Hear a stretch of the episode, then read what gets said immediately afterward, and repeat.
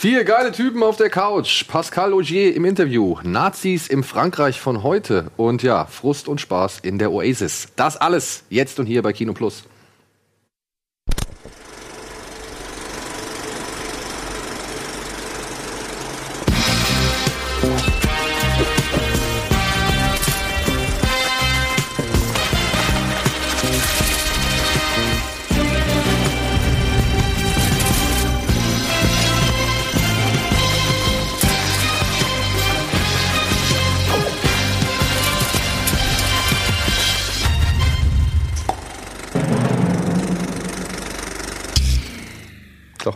Was hätte ich denn sagen sollen? Vier alte Typen auf der Couch, oder?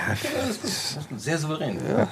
Dann in diesem Sinne, herzlich willkommen zu einer neuen Folge Kino Plus. Heute in Premium-Besetzung mit Andy, mit Dominik, mit Eddie und meiner Wenigkeit. Und ja, wir haben viel zu erzählen. Deswegen, Freunde, der Gast, nee, was heißt der Gast? Entschuldigung, das darf ich ja gar nicht mehr sagen. Das jüngste Mitglied zuerst, ich. Was ich letztes Mal gesehen habe? Ja, was hast du als letztes gesehen? Äh, kannst ganz kurz machen. Gringo, da reden wir gleich bei den Filmstarts drüber. Oh, cool, den habe ich gestern Abend noch gesehen. Ach, guck, dann auch bei dir auch. Ringo mit Mel Gibson? Nee. Nee. Mit äh, Charlize Theron, äh, Joel Edgerton und... David Oyo. Den Namen wollte ich dich aussprechen lassen. äh, so ein, so ein, äh, ja, so eine, Ja, so eine schwarze. Komödie. Habe ich Okay, gesehen. okay. Was Kurz, zack. Was davor? Ja klar. Äh, Aktuelle Kinostarts kann man ja jetzt mal ausklammern. Ja, ach, boah, da muss ich aber weit zurück. Ich habe nämlich Ja? tatsächlich, ja, vorher war es dann Ready Player One. Tatsächlich. Reden wir später drüber. Reden wir später drüber. Ähm, böp, böp, böp, böp. Was hast du auf dem Weg hierher gesehen? Magst Nee, du, auf- guckst nicht so gerne Filme, Nee, ne? Film, Film, Film, Film mag ich überhaupt nicht. Ich dachte jetzt einfach schon so, boah, lässig, du antwortest Gringo und bist einfach fein raus. Bist raus, aber nee. jetzt, äh, ich, Kann ich denn noch? Guckst du ich nicht denn? Irgendeinen? Gestern Abend, was hast du gestern Abend, bevor du ins Bett gegangen bist? Gar nicht, ich musste sehr früh aufstehen, damit ich hier sein kann. also, da- wenn sechs Uhr der Wecker geht, Okay. gucke ich nicht mehr so viel. Äh, können wir über euch erstmal äh, reden? Ich überlege, was habe ich denn noch geguckt? Ich hatte mal wieder ein Research-Wochenende. Research-Bock. Ja, ich habe ich hab mir so ziemlich jede Dokumentation zum Thema Biggie Tupac angeguckt. Hättest Weil mich es einfach anrufen einen- können und fragen können. Hä? Hättest mich auch einfach fragen können. Ey, da waren echt Sachen dabei, was ich auch noch nicht. Das war ganz spannend, muss ich, Ich sag ja, sagen. du hättest mich fragen können. Ja, ich bin mir sicher, da ein paar. Also es gibt, das eine doch auch nicht. Was? Ich weiß alles, Alter. Was, was wusste ich nicht? ja, Ah ja, Kifi dass D? die- Mit Kifi D? Weißt du was mit Kifi D? Siehst du? Ja, sag mal ganze Sätze. Nee, wenn du es wüsstest, hätte es, hätte es jetzt schon geklingelt bei dir. Nee, was ich sagen wollte, es gibt gerade, läuft gerade eine Serie, die heißt Unsolved, ähm, beschäftigt sich über die Polizeiarbeit im, im Nachklang von den äh, Tupac und Biggie Mördern. Äh, Morden und ähm, wo sie einfach mal so angeblich alles genau so abarbeiten, was da bei der Polizei passiert ist beim zweiten Anlauf. Es gab einen zweiten Anlauf.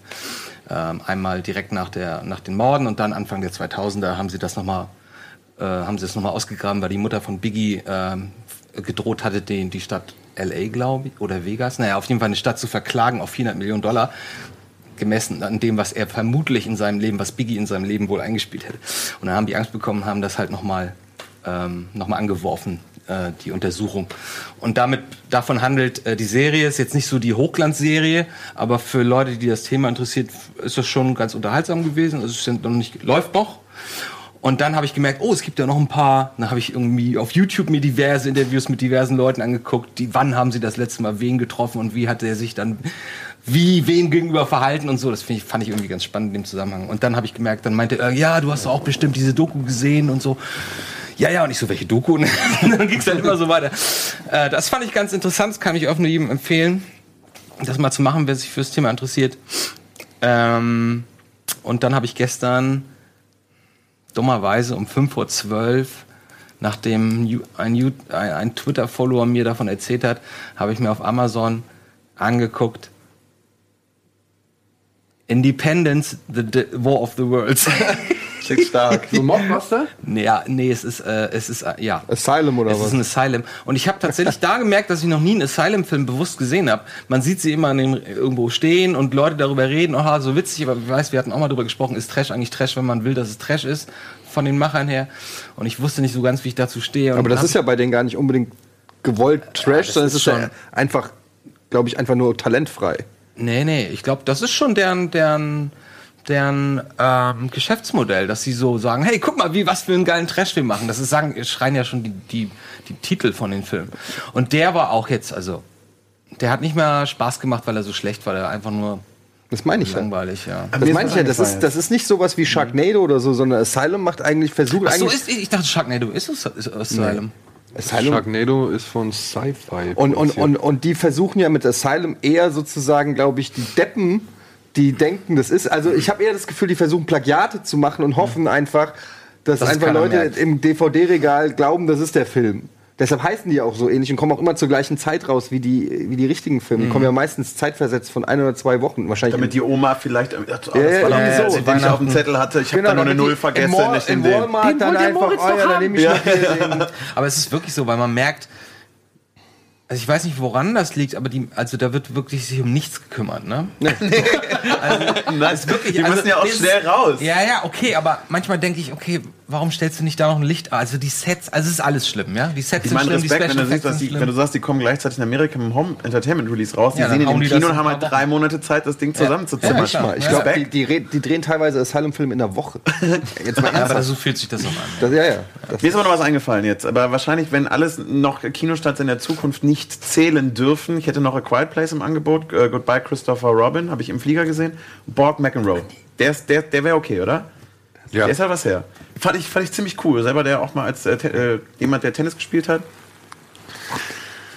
ist komplett bin falsch ja, rum. nicht in die andere Richtung, in die Richtung. Zum Umdrehen. Gesicht hin. Das Knüppel hier, das Ding unten. Ah.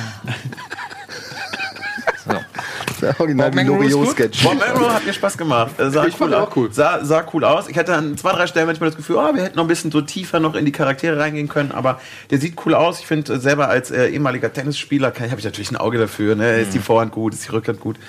Ähm, war Hatte aber- der dann Body, äh, Body Double, Shire, LeBeau?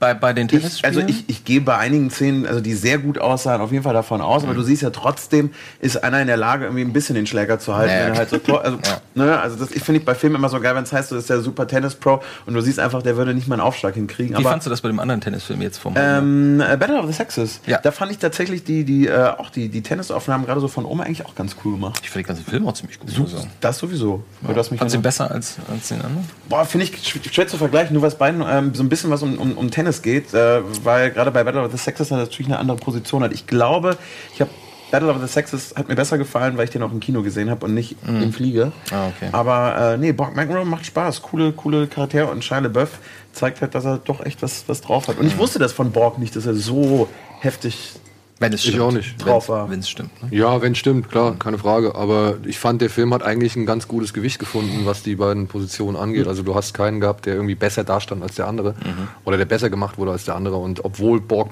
irgendwie der, der Strahlemann war und das, das Vorzeigebild des Tennis so, äh, sieht man ja auch dann im Film, was das eigentlich für ein selbst eingekerkerter Typ ist. So, ja. Und das fand ich eigentlich ganz geil. Finde ich halt immer noch auch nett, nochmal mal, äh, auch gerade Spitzensportler, wo es immer heißt, ne, die verdienen ja so viel und da, ihr dürft euch nicht beschweren, aber trotzdem nochmal mal zu zeigen, mh, da passiert ja auch was im Kopf, im besten Fall. Ähm, und dementsprechend fand ich, das, fand, ich das, fand ich das ordentlich gemacht. Ja.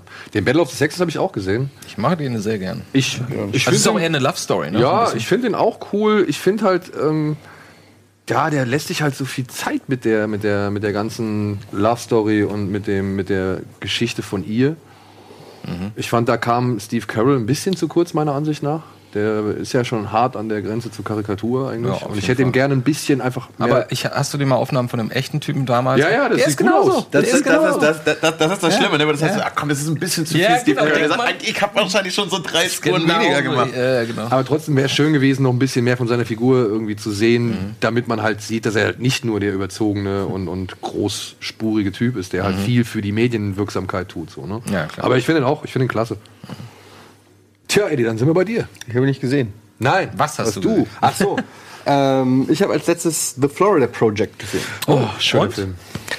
Äh, ja, ist auf jeden Fall äh, anders als das, was ich erwartet habe. Ich habe äh, nur gelesen, irgendwie junge Kinder da in der Nähe von Disneyland, irgendwie, die da einen Tag mehr oder weniger oder so erleben. Und am Ende war es ja eher eine Milieustudie, so aller Kids, nur halt in einem anderen Milieu als Kids. So ein bisschen so fast schon dokumentarisch. Ähm, es gibt eigentlich keine richtige Story in dem Film. Das war so. was und und finde, deshalb ja. muss ich sagen, ich fand das schon alles gut gemacht. Ich fand auch die Darsteller alle gut. Ich meine, diese Hauptdarstellerin, diese, die Mutter von dem Mädchen, die so assig ist, dass es teilweise echt wehgetan hat, sich das anzugucken. Die hat er ja irgendwie, ähm, der Sean Baker, ne, ähm, der auch Tangerine gemacht hat, ähm, hat er ja auf Instagram gefunden. Und ja, ja, die ist keine Schauspielerin. Nein, der, sondern- ar- der arbeitet grundsätzlich gerne mit Laiendarstellern. Genau, der hat die aber, äh, habe ich halt in der Trivia gelesen, dass der die halt auf Instagram gefunden hat und dann gecastet hat. Und die macht es schon auch ganz gut, aber es, es ist schon teilweise schmerzhaft sich anzugucken, weil wie so oft bei so, so Filmen, die so ein Milieu zeigen, sind, ist es natürlich meistens ein richtig beschissenes Milieu. Und ähm, es ist in dem Sinne auch nichts Neues. Mich hat der Film tatsächlich sehr stark an Kids Sonst erinnert. Bild- Bildungsfernsehen. Ja. Fernsehen, ne? Und es war halt einfach, es war wirklich, oh, es hat einem wirklich teilweise wehgetan, in was für Zuständen. Und wenn man selber Kinder hat, dann denkst du dir so, oh Gott, ist das bitter. Wobei die Kinder an sich ja eigentlich, und das ist ja das Schöne an dem Film, größtenteils glücklich sind, weil, weil sie halt Kinder sind und letztendlich einem Kind gar nicht so solange es einfach spielen kann und, und einigermaßen geliebt wird, sage ich mal, ist es glücklich, ja, und es braucht kein Luxus, aber es ist trotzdem aus, aus, aus Sicht ähm, äh, von, von mir war es dann teilweise schwer zu ertragen. Ich fand den Willem Dafoe fand ich mega in dem Film, der da so quasi den auch- er? Motelmanager spielt. Genau für den Film. Ähm, fand ich mega gut. Äh, so als die einzige warme Bezugsperson, äh, der quasi der Hausmeister da ist und so. Und ähm, obwohl das alles so assig da ist und runtergekommen, hat der Film trotzdem auch eine gewisse Wärme und ein gewisses Herz, wie die Leute da teilweise gemeinsam in dieser Community sind. Aber ich fand ihn dann, der geht fast zwei Stunden. Dadurch, dass er keine Story hatte, muss ich dann sagen, so nach einer Stunde hatte ich dann so das Gefühl, okay, es gibt jetzt auch für mich keine neuen Erkenntnisse Genau, mehr. also die hatte ich sogar schon vorher. Für mich war es das perfekte Beispiel für das wäre also für mich persönlich ein unfassbar geiler Kurzfilm gewesen, wenn er einfach die verschiedenen Probleme angedeutet hätte, weil ich fand es auch, es war dann nachher sehr redundant, war eigentlich immer das gleiche und du wusstest, okay, es ist jetzt scheiße, sie ändert sich nicht, also da, ich brauche jetzt nicht sechs Anläufe, um festzustellen, ach krass, Wer ändert sie sich verändert nicht? sich ja nicht Die so Mutter? wirklich. Die Mutter? Ja, genau, die, die, Mutter also bleibt ja schon eher, eher in, auf einer Stufe. Deswegen wäre es für mich gewesen, so ein 40-minütiger Kurzfilm. Ja. Hätte ich das mega geil gefunden, beziehungsweise ich hätte gerne, ohne jetzt zu viel zu verraten, äh, das, was, wo es nachher hingeht, das hätte ich nachher gerne weitererzählt bekommen. Wo geht, wo geht es dann auch gerade äh, für, für die Kinder weiter? Willst du das wirklich wissen? Also ich wollte es nicht wissen. Mir hat das Ende so irgendwie, ja, mir, hat es, mir ging es so unter die Haut, mir hat es so zugesetzt. Das war mein Problem, da ich so von, von dadurch, dass ich alles so gezogen hatte und ich einfach dachte, okay, diese zusätzliche Stunde hätte ich nicht gebraucht, weil ich nicht keine neue Erkenntnis habe, hätte ich tatsächlich gerne mehr gewusst, was passiert dann. Aber gut fanden die ihn trotzdem alle, oder? Ich fand, Ich fand ihn ihn gut. so. Ich fand gut. ihn- ihn Ich fand ihn gut gemacht, fand er mega geil gefilmt. Äh, also Ich glaube, dir wird er gefallen, weil du ja auch auf so äh, Milieustudien, Ja, sag ja. ich mal, stehst. Ähm, ich ich finde, den kann man schon mal machen. Einfach auch auf diese Diskrepanz da, weil das ist ja, das spielt ja quasi direkt neben Disneyland im Prinzip. Ich finde das Bild auch, also die Idee super, Ja. ne? dass du da die, echt dieses Und die Stimmung und alles, es ist schon gut alles eingefangen. Also ich habe da äh, einzig, einzig und allein habe ich dann irgendwann gedacht, so, okay, es, was, was kommt jetzt noch so, ne? Es kommt einfach nichts mehr. Und du hast im Prinzip nach, gebe ich Dominik vollkommen recht, so nach einer halben Stunde hast du das komplette Szenario Hm. begriffen. Und ähm, bei Kids entwickelt sich das immer noch, es spitzt sich noch immer so ein bisschen ja, weiter das ist, zu. in Ich mein, Kids gibt es ja eine klare Geschichte auch Oh ja, am bei, Anfang und ich meine, es spitzt sich zwar bei Florida Project in einer gewissen Weise auch zu, aber es hat mich nicht dann mehr so abgeholt. Deshalb ähm, nur gut, sage ich mal. Aber kann man auf jeden Fall machen. Ja. Okay, Ist, also- läuft der überhaupt schon? Oder lief der schon in Der Deutschland? lief schon, ja. Also den hat der, der ist schon gestartet. Ich habe da Lust drauf, aber ich muss auch gestehen, das ist wieder einer der Filme, die ich ein bisschen vor mir herschiebe, nachdem ich so ein paar Sachen gehört habe. Ich so, oh, ist das frustrierend, ne? Lieber. aber der ist nicht, der, der, der zieht einen jetzt nicht mega runter. So. Okay. Es ist, ist jetzt nicht Ich irgendwie finde auch, ich ultra find auch der Trailer oder so. ähm, wirkt jetzt auch nicht negativ, aber ich weiß, ich Der spielt auch immer tagsüber, die Kinder spielen und so. Es ist eher so, dass du dauernd halt wirklich, äh, weiß ich nicht, die Mutter macht einen halt, wo du denkst, die so, macht Alter, halt wirklich fertig, der müsste Ich meine, die, die, dreht halt, die dreht halt Ja, fucking, ja, die definitiv. dreht Pornos und setzt ihre Tochter halt in die Badewanne, in, in, ins Badezimmer Oha, und zieht den okay. Vorhang zu, während sie im Schlafzimmer Pornos dreht. Pornos drehen? Ja. Ich denke, die prostituiert sich nur einfach. Nee, die Oder hat macht die sie so- Fotos gefunden äh, auf, auf YouPorn oder was, die, ihre Freundin. Verrat wir mal können, nicht so, wir, ja, aber genau, wir können auf uns einigen mit, mit Sex. Es ist auch so wichtig, ob sie jetzt, ob sie nur Sex hat oder ob sie auch Pornos redet. Letztendlich ist es, der- worum es geht, ist, dass sie ihrer Tochter sagt, geh mal ins Badezimmer und dann kommt der Freier rein. ja. Also, das ist schon, ein bisschen äh, Rorschach-mäßig, ne? Ja. Ja. ja. Rorschach wird auch Watchmen, mal ins Leben ja. gezogen, während die Männer dann kommen. Und Oh, das war auch eine unangenehme Szene Ja, bei Watchmen. total, total. Und die letzte Einstellung, ne, das hat er ja illegal gefilmt. Das habe ich mich gefragt, wie sie es gemacht haben. Ich will jetzt nicht spoilen, aber ähm, sie ha äh, in dem Film haben sie auch in Disneyland gefilmt und da habe ich mich echt gefragt, wie, ähm, weil das sah nicht so aus, als ob da Da gab es keine Genehmigung wurde. für. Naja, hat jemand, wenn wir uns erinnern, vor drei Jahren oder so, hatte, haben das die anderen ja mit diesem Meta, nee, was- wie will man das ausdrücken? Horror, Mystery, Kunst, Artfilm, der in Disney World spielt, dieser Schwarz-Weiß-Film. Was? Haben wir mal drüber gesprochen, weißt du auch nicht? Ein Schwarz-Weiß-Film, Ja, der der Schwarz-Weiß-Film, den sie heimlich in Disney World gedreht haben, wo, wo der Vater immer mit so, mit, so einer, mit so einer Minderjährigen flirtet und dann werden sie immer verfolgt und. Kennt ihr das? gesehen, nee. Was? sagt mir gar nichts. Alter, Also mit, deinen anderen Kumpels bei der anderen Kinosendung. Nee, nee, nee, Ja, ja. Warte mal. Warte mal, da müssen wir mal ganz kurz. Pass auf, forsch nach, wir Ja. geben eben schnell die Werbung und Ja, dann ja, ja, gut, sehr direkt gut. nach der Werbung wird enthüllt, welchen Film Andi meint. Bis gleich.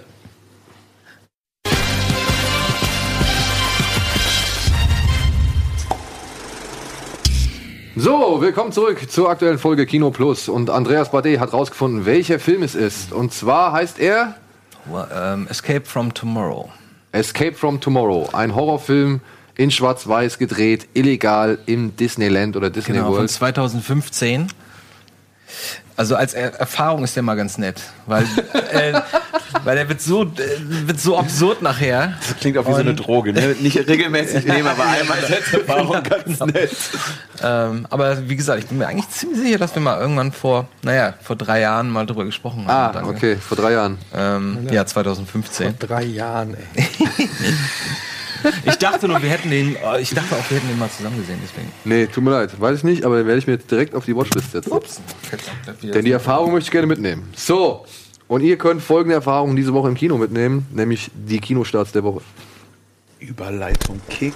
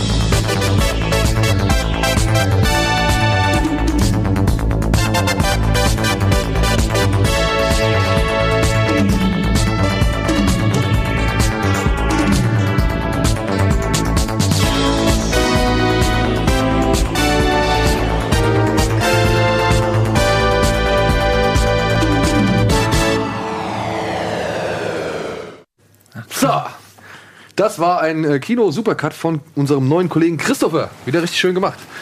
Und passend musikalisch unterlegt für die Themen der heutigen Folge. So, ähm, fangen wir mal an mit einem Film, den ich nicht gesehen habe. Was? Warum guckst du mich jetzt an? Ist, ist, ist, ist, ist, ist, vielleicht- hab du ich ihn, vielleicht? habe ich ihn gesehen. Vielleicht hast du ihn gesehen. Er Vielleicht bin ich tipptopp vorbereitet. Filmstars Don't Die at Ach so, nein, scheiße, den habe ich nicht gesehen. Den hast du nicht gesehen, okay. Ich habe nur von einem gehört. Fangen wir mit dem den Film hab nicht wirklich keiner von uns gesehen hat. Da Vielleicht habe ich ihn gesehen. Fragst du mich erstmal? Hast du ihn gesehen? Erzähl. Nein, habe ich nicht gesehen. Oh, quelle Surprise. Ich habe aber ganz viel Positives gehört und alle gesagt haben, Dominik, das ist ein Film, der wird dir gefallen. Und deswegen muss ich den auf jeden Fall noch nachholen. Okay, Wie heißt der? Filmstars Don't Die in Liverpool. Das basiert wohl auf einer wahren Geschichte. Es gab nämlich mal eine Schauspielerin namens Gloria Graham. Die hat mal den Oscar als beste Nebendarstellerin für Stadt der Illusionen gewonnen und ist danach in der Versenkung verschwunden. Also die hat keiner mehr irgendwo auf dem Zettel gehabt. Und die äh, wird jetzt hier gezeigt am Anfang des Films, wie sie einen Nervenzusammenbruch oder sowas in ähm, Theater hat, in dem sie gerade irgendwie schauspielt. Und ein junger Schauspieler namens äh, Peter Turner erfährt von diesem Zusammenbruch und ja, eilt dann zu ihr, will ihr helfen, aber sie will halt irgendwie sich nicht auf den Arzt einlassen und deswegen sagt sa- er halt, na gut, dann nehme ich dich jetzt halt mit zu meiner Familie nach Liverpool und versuche da dich so ein bisschen wieder auf die Beine zu bringen, ein bisschen, keine Ahnung. Und daraus entsteht wohl eine Liebe zwischen Jamie Bell, dem jungen Schauspieler Turner und halt der älteren oder der älteren Schauspieler Diva. Ich musste bei der Inhaltsangabe so ein bisschen an Sunset Boulevard von Billy Wilder denken. Ähm, Ja, ja. Ja, ne? Muss ich auch gerade. Ja. Und, und ähm, aber das soll halt schon so wirklich auch einfach nur dieses Porträt zweier Menschen sein. Was basiert auf den Memoiren des jungen Schauspielers Turner, der halt wirklich gelebt hat und der diese ganze Episode da wirklich erlebt hat. Aha, okay. Und ja, Ich liebe Annette Bening. Ich finde sie großartig. Ich finde, die hat in Ja. ganz vielen Filmen schon, äh, Debs, die ich dann vielleicht so, ja, fand, aber hat sie den Film viel, viel stärker gemacht. Ich finde sie großartig. Und ich habe, nachdem ich gehört habe, dass der so stark sein soll, äh, beziehungsweise auf jeden Fall irgendwie so ein, so ein schöner, schöner, runder Film in sich sein soll, äh, habe ich da total Lust drauf. Und habe halt gehofft, dass einer den hier gesehen hat, um das nochmal zu bestätigen. nee, leider nicht. Er ist auch an mir vorübergezogen. Ich wollte aber, ich hatte ihn auf dem Zettel, aber ich glaube, ich hatte an dem Tag keine Zeit oder so. Ich kam, kam aus, Amer- also aus Amerika. Das Ja. war einer dieser, dieser verrückten ich mag aber auch Ausflüge. Jimmy Bale, Ja, absolut, absolut. Also ich finde, das sieht vom Look Guck mal, und das, Spricht ich finde find ich die Bock. beiden zusammen, so sie als die älteren Diva und er so ein bisschen macho, ein bisschen jugendlich, irgendwie ein bisschen cool. Das ist irgendwie eine schöne, schöne Mischung, finde ich. Also glaub, zumindest ich auf gehe den den, ersten ich geh Blick. den so gucken. Ja, also interessiert mich auf jeden Fall, jetzt aber auch nicht allzu brennend, möchte ich jetzt mal sagen, weil ich habe auch schon irgendwo gelesen, dass der Film so, obwohl die beiden das richtig gut machen, der Regisseur es wohl nicht so ganz schafft, diese Emotionen dann auch komplett auf den Zuschauer zu übertragen. Aber das ist eine Sache, da muss man sich selbst von überzeugen. Dementsprechend habe ich den mal äh, mit aufgezählt, äh, weil ich glaube, der ist doch ganz interessant. So, dann haben wir einen Film, einen deutschen Beitrag. Der ist, glaube ich, auf der Berlinale gelaufen, hat dort richtig viele gute Kritiken bekommen, ist mit unserem neuen deutschen Lieblingsschauspieler Franz Rogowski aus Fickefuchs zum Ah, Beispiel. Transit, ne? Und er heißt Transit. Transit basiert auf einem Roman von Anna Segers und der Regisseur Christian Petzold geht jetzt hin und verfrachtet die Geschichte von damals, die zur Nazizeit gespielt hat, in Frankreich, ins Hier und Jetzt. Das heißt, er benimmt alles, auch die Nazis, aber es spielt halt, wie gesagt, in der Gegenwart. Und es geht darum, dass ein junger Mann, dass der aus Paris flüchten muss, weil die Nazis jetzt halt vor Paris stehen und er die Identität eines Schriftstellers annimmt, der sich selbst umgebracht hat. Und mit dieser Identität reist er jetzt nach Marseille und erfährt dort, dass der Schriftsteller zwei ja, Visa für Mexiko hat. Also er hat halt Papiere, die es ihm erlauben oder ermöglichen, nach Mexiko auszureisen. Er ist Jude, wird halt, wie gesagt, auch gejagt von den, von den Deutschen und versucht jetzt halt in Marseille zum einen eine Aufhalt, äh, Aufhalts, äh, Aufhalt, Aufenthaltsgenehmigung zu bekommen, aber gleichzeitig halt auch diese notwendigen Transitpapiere, um nach Mexiko zu kommen. Weil er kann halt nicht direkt nach Mexiko flüchten, sondern er muss halt Umwege fahr, äh, führen und deswegen braucht er diese Transitpapiere. Naja, und dann lernt er wohl eine junge Dame namens Marie kennen. Und damit ändert sich alles. Mehr möchte ich von der Geschichte nicht verraten. Es ist, wie gesagt, ein ähm, Woher kenne ich die? Wer ist sie denn noch? Die kenne ich in jung. Paula Bär heißt die, glaube ich. Die kenne ich in jung. Mann ist immer, immer noch nicht alt. Ja, nee, ich meine ganz jung, ganz jung. Ich glaube, so als Kind kenne ich die als Das ist die Darsteller. aus Bad Banks, meine ich, oder?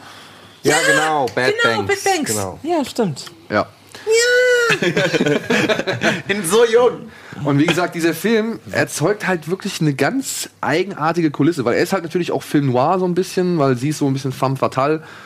Und darüber hinaus schafft er es aber halt durch diese Verlagerung der Geschichte ins Hier und Jetzt so richtig neue Sichtweisen auf das Flüchtlingsthema und auch auf den, sage ich mal, Rechtspopulismus, der in Europa ja wieder äh, doch sehr stark grassiert, zu werfen.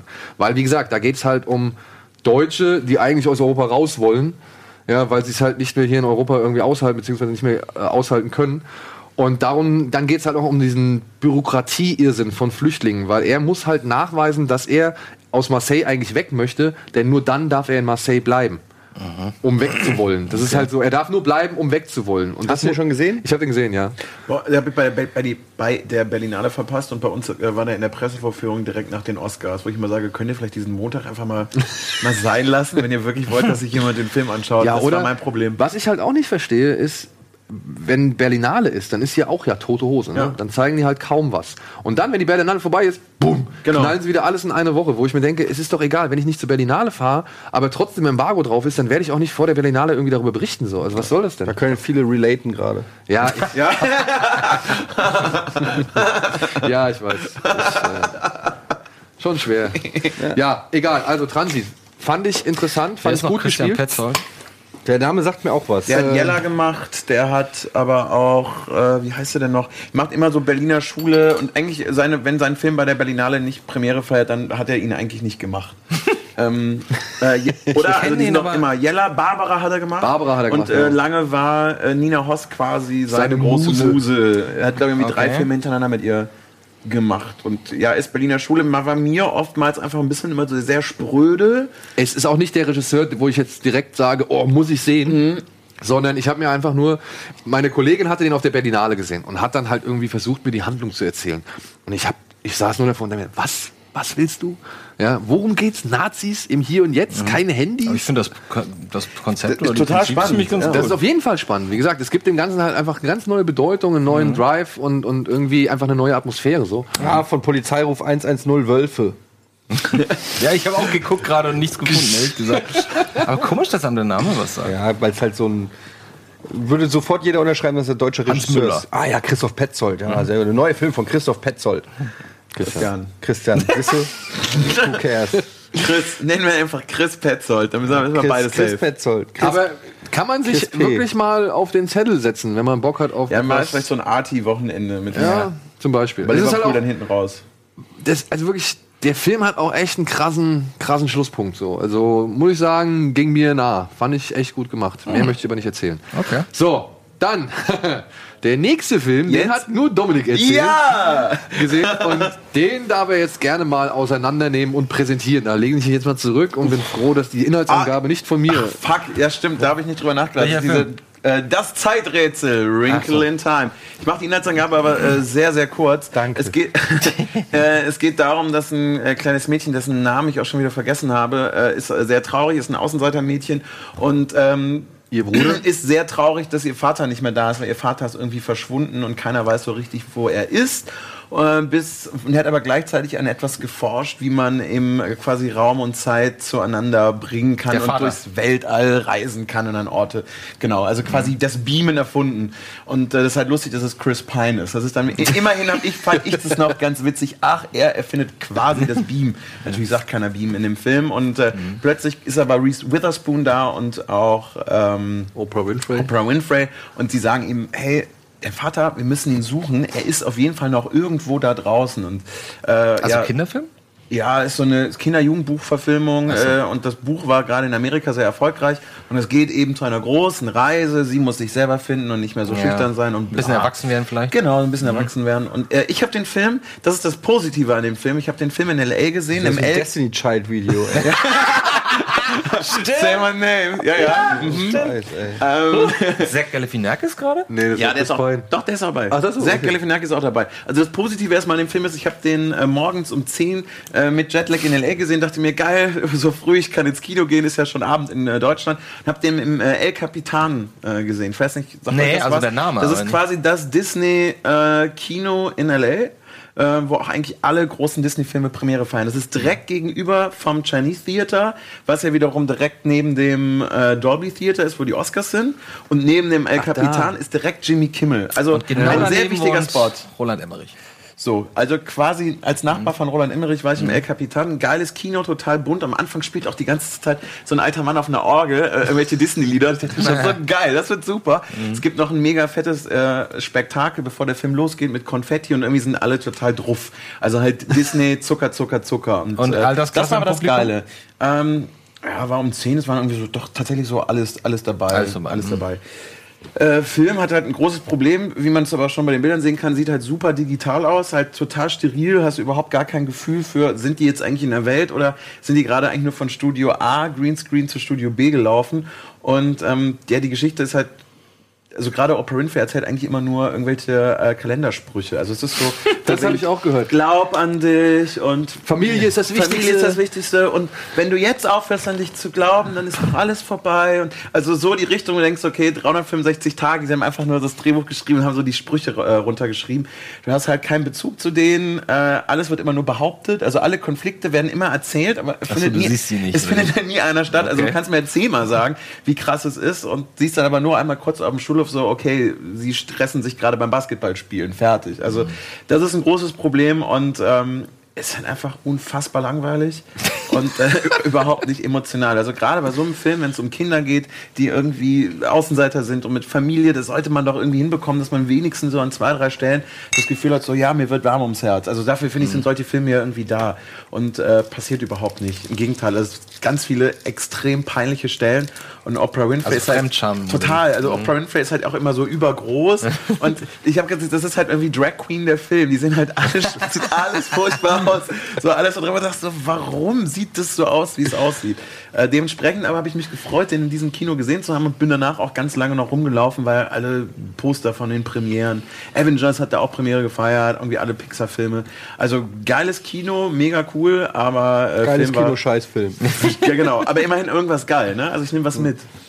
Ja, ich habe nur gehört, äh, Oprah Winfrey wird die ganze Zeit schwebend irgendwie so gezeigt. Ja, und riesengroß und so, also ganz, also seltsam. Es ergibt auch keinen Sinn, warum sie jetzt gerade so riesig ist. Ja, Frau What Is, Frau Reese- Who und Frau Ach so. Witch, ne? So ja, ja, ja, ja, ja. ja, ja. Tja, Also fantastisch. Wird aber von Disney auch, also geht in Deutschland komplett unter. Ich habe jetzt heute gesehen, er läuft irgendwie in 90 Kinos. Ja, wahrscheinlich, weil hier das Buch nicht so Ja, und verbreitet weil ist. sie halt wissen, dass er kacke ist. Oder das, das, das oder Buch ja. gehört halt in Amerika schon zur Schullektüre, ne? Genau. Also das Wo? wird da in der, zur Schullektüre in Amerika. Also das wird da halt wirklich einfach regelmäßig an Schulen gelesen. Und ist noch interessant, weil es ja von der äh, Selma-Regisseurin ist, die erste Ah. afroamerikanische Regisseurin, die einen Blockbuster äh, machen konnte. Ich und mein, mein Namensgedächtnis ist halt katastrophal, aber Wieso war dabei. das die erste, die einen Blockbuster machen konnte? Weiß ich nicht, aber es ist die erste weibliche äh, afroamerikanische Regisseurin, die so einen Blockbuster mit 100 Millionen Dollar machen durfte. Gut, bringt dem Film halt letztendlich auch nichts. Überhaupt nicht, aber ist noch eine nette Randnotiz, in der ich wenigstens minimale Fachkenntnisse Ja, habe. Jetzt sieht man, Den Namen hat. Der Film war scheiße. Ja, ob es jetzt an ihr gelegen hat, unbedingt weiß man nicht. Das Drehbuch ist halt auch schon Also war das denn der Regisseur unschuldig am Outcome? Allein an ihr. Ja. Allein an ihr. Gut, Ist schon aber du ziemlich sagst, schwierig aus dem schlechten Nee, also wirklich furchtbar. Furchtbar, ganz, ganz furchtbar. Warum Aber wenn ihr den im El Capitan in L.A. gucken gehen könnt, macht das.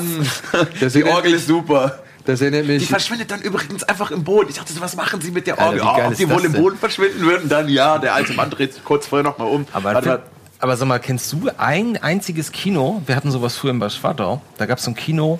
Ähm, du hattest so eher so einzelne Sitze mit, mit einem Tisch, mit einer kleinen Lampe und mit einem Buzzer. Und hinten in der Ecke gab's so, gab's so eine Art Bar oder du konntest bestellen. In dem Kino habe ich, so im Kino ich Gibt's solche gearbeitet. Kinos noch? Ja, gibt's immer noch. Äh, Grüße an das Kino, wo ich äh, gearbeitet habe und Filmvorführer gelernt habe. Kapitol in Kerpen.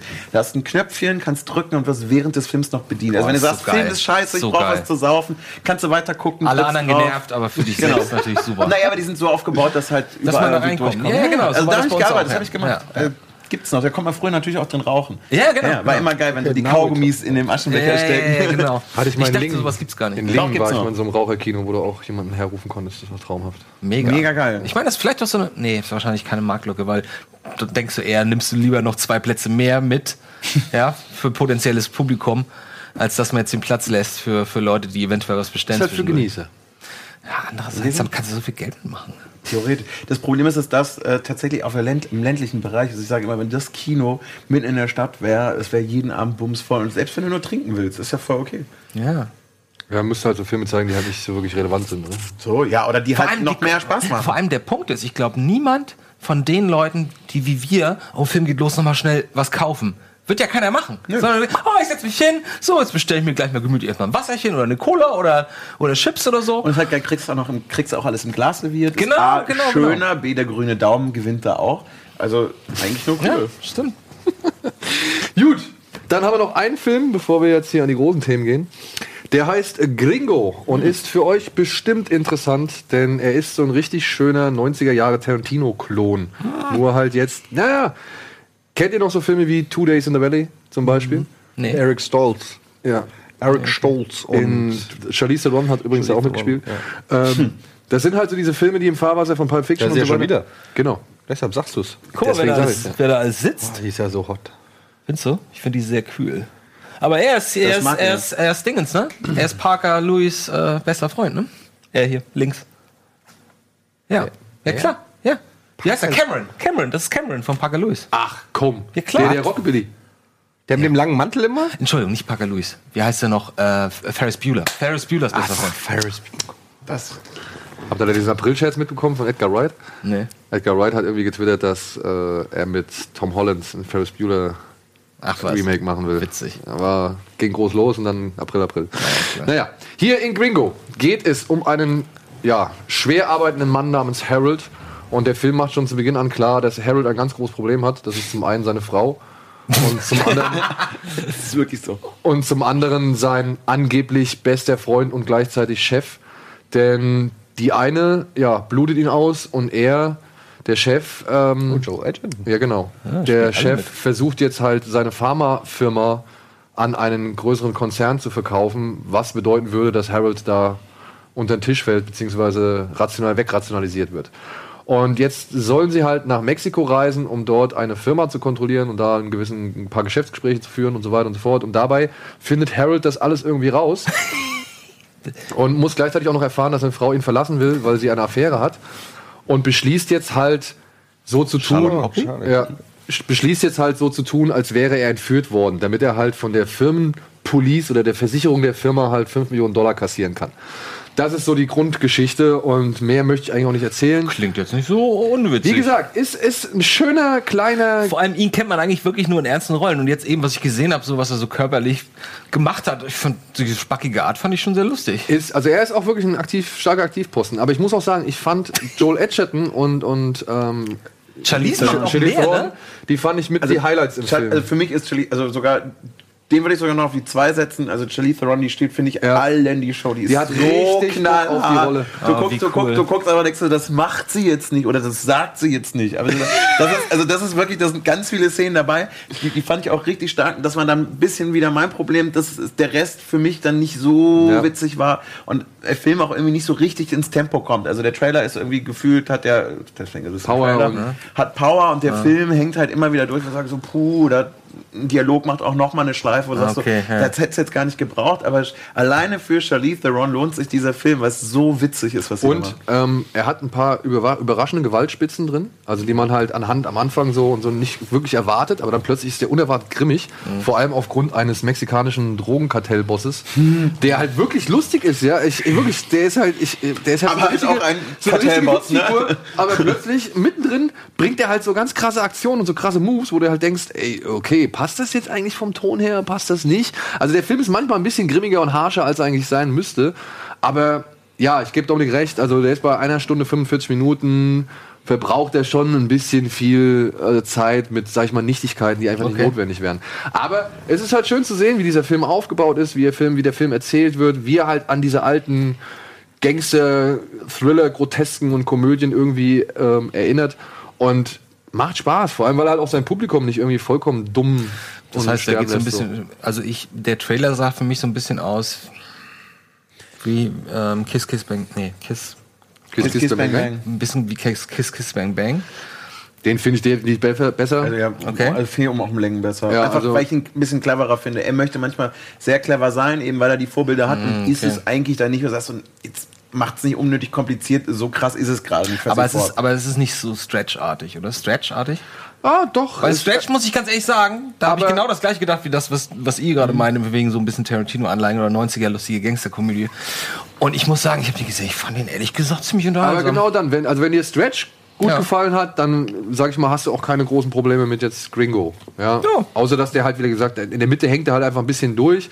und es gibt so zwei, drei Entwicklungen. Die eine kommt meiner Ansicht nach zu spät, das ist hier Charlton Copley, der kommt zu spät ins Spiel. Mhm. Okay. Um ist er dann wieder halt, ein Bösewicht, oder was?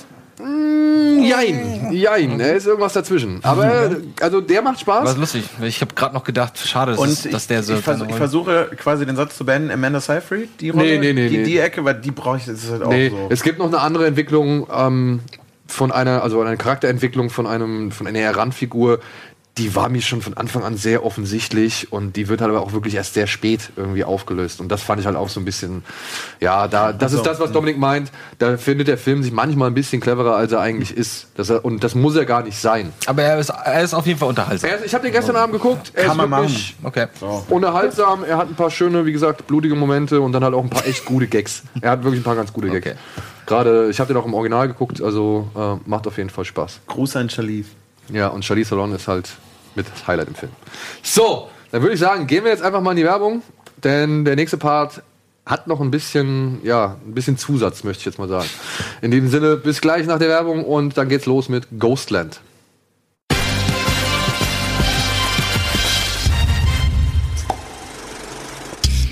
Du hast Clerks geguckt, Andi. Herzlich willkommen Ja. zurück zu Kino Plus. Ich habe mir nochmal Clerks angeguckt. Und der ist super, ne? Also ich finde, der hat seinen eigenen Charme allein schon. Also du siehst einfach, wie billig der ist. Ne? Das ist echt so geil, dass der 20.000 oder ich höre 60 60.000 Dollar hat er. Er hat ja irgendwie seine Comicsammlung verkauft, ne? Ja, und alle seine Kreditkarten ausgereizt und so. Genau, ich hatte auch mal so ein, so mein, Ja, äh, vielen Dank an dieser Stelle nochmal. Ein netter junger Mann aus Darmstadt, also beziehungsweise den ich in Darmstadt bei der letzten äh, Trash-Pop-Party getroffen habe. Der hat uns zwei Plakate geschenkt und eins davon war auf jeden Fall das. Ich habe leider seinen Namen vergessen, aber du bist in meinem, dein Gesicht ist bei, in meinem Gedächtnis eingebrannt. Mann, in Darmstadt bei einer Trash-Pop-Party gibt's, gibt's sowas. In Köln wird eine Britney Spears Konzertkarte verlost. Oder sagst du, Naja, auch okay. Auch okay, auch okay, okay. Ja, ähm, Clerks. Und? oh, oh Gott, ähm, ich weiß gar nicht mehr, wie ich ihn wirklich fand. Ich finde, er ist total inspirierend, wenn man sieht, okay, da hat jemand 19, ich weiß nicht, 93? 92? in den Das 90ern? war ja später. Anfang der 90er. einfach sich eine Kamera geschnappt, seine Kreditkarten ähm, leer gebucht und einfach mal losgedreht, ein Skript, was einfach nur aus Dialogen besteht. Und daraus einen lustigen Film gemacht, Das finde ich tierisch äh, inspirierend. Aber es waren ja einfach die Dialoge, die es ja auch ausgemacht haben. Ja, Ne? klar, das war das Einzige, was er kann, sagt er ja auch selber. Ja. Aber er schreibt halt mittlerweile auch Dialoge, die braucht man halt dann nicht Ja, das unbedingt. ist echt schade mit ihm, 94. muss man echt sagen. Das ist echt ein bisschen Zum schade. Beispiel dieser ganze Schlagabtausch bei, was war das, bei Tusk? Zwischen Tusk. Johnny Depp und dem anderen in dem. Diner. Total schlimm, total Das, das ging einfach viel zu lang. Und das führte zu keinem. Tusk ist der Horrorfilm, wo der Typ in das Walross verwandelt wird.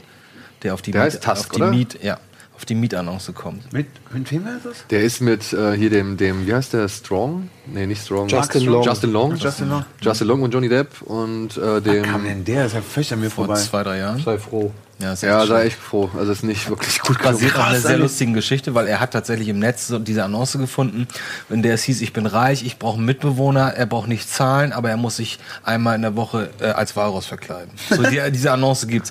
Und dann hat er daraus halt einen Horrorfilm gesponnen und hat das, glaube ich, crowdgefundet, hat das schnell gedreht und wir waren alle, ich weiß noch, wir waren alle neugierig. Nee, der kam direkt auf DVD, glaube ich, Ja. raus. Der lief am Fantasy Filmfest Okay, Und dann, dann so du aber, warum er viel leicht an mir vorbeigegangen ist, weil das ja, Kinofilme krieg ich doch mit. und der ist halt wieder hier mit dem Michael Parks, ne? Also, Ja, Michael Park spielt den, den Gastgeber quasi. Aber wirklich kein wirklich guter Film. Echt. So wie ziemlich alles, was, was Kevin Smith in den letzten Jahren gemacht hat. Nach Cop-Out war vorbei. Naja, stimmt. Cop-Out Nach war schon war schlecht. echt vorbei, ja. Aber ähm, ich fand. Aber Cop-Out war aber ich mochte zum Beispiel Clerks 2, fand ich. Ich fand den auch cool. Ja. Okay. Den, hab habe ich mir auch noch geguckt. angeguckt. Ja. Ja, ey, diese, äh, wie, wie sagen sie immer zu dieser, zu dieser Kommt doch jetzt der dritte Teil auch. Ah, ich weiß es nicht mehr. Mixed, Racial, Mixed Racial oder irgend Ja, ja. Keine Ahnung, ich weiß nicht. Aber das war auf jeden Fall, da habe ich auch sehr gelacht. So, apropos Horror. da wären wir bei unserem nächsten Film Ghostland von Pascal Augier. Regisseur von ja, Martyrs, Tallman und jetzt sein neuer Film Ghostland. Was kann man zu diesem Film sagen, Eddie? Ich habe ein Wort für den Film. Angezogene Handbremse. Naja, also man muss zumindest sagen, dass äh, mit Matthäus hat der Mann es wirklich geschafft, äh, einen meiner Meinung nach der besten ja, Horrorfilme oder, oder Terrorfilme, Terrorfilme. ähm, zu machen. Und der hat da so einen Benchmark gelegt. Dieser Film lässt mich heute noch nicht los. Ähm, ich äh, guck den ab und zu mal, aber eigentlich nur mit Widerstand, weil ich den so heftig finde. Aber der ist so krass. Ich finde, ich bin so ein Fan von Matthäus, dass ich natürlich immer super krass neugierig bin, wenn der Regisseur was Neues macht. Ähm, Tallman fand ich ziemlich läppsch, muss ich sagen. Der hatte zwar einen ganz netten Twist, aber war ansonsten kein Vergleich. Und jetzt Ghostland, da hieß es so im Vorfeld, dass der wieder so ein bisschen in die Matthäus-Richtung geht und hat auch diverse Anleihen, auch mit zwei weiblichen Hauptdarstellerinnen wieder. Ist aber, also der ist nicht scheiße, aber er hat auch meine Erwartungen, muss ich ganz klar sagen, auch nicht erfüllt, weil er einfach letztendlich dann ganz viele Klischees abfeuert, vielleicht äh, durchaus auch mit bewusst, also bewusst, glaube ich, auch einige Sachen zitiert, aber dann letztendlich doch in vielen Punkten sehr generisch wirkt, so, dass ich sage, habe ich alles schon mal gesehen. Äh, vom Look her wirkt er auch mehr wie ein Rob Zombie-Film als ein Pascal Augier-Film und ähm, hat mich letztendlich auch emotional einfach nicht so mitgenommen, weil mir das alles schon zu weird war. Also das fängt dann halt eben an mit so einem ähm, es fängt eigentlich direkt an mit einer Familie, also einer Mutter und ihren zwei Töchtern. Ähm, die in so ein Haus auf dem Land ziehen und es ist alles schon spooky. Auf dem Weg dahin fährt einer vorbei und guckt, den, guckt die Böse an mit so einem Eiswagen. Dann, in, dann halten sie an der Tankstelle, alle gucken böse, gehen sie in das Haus. Das Haus sieht aus wie fucking das Klischee eines jeden Horrorhauses Ja. mit Puppen an der Wand und Spieluhren und Clownkostümen und Geheimgängen und so, wo du dir schon gedacht hast, okay, das ist alles schon sehr weird, so, ja.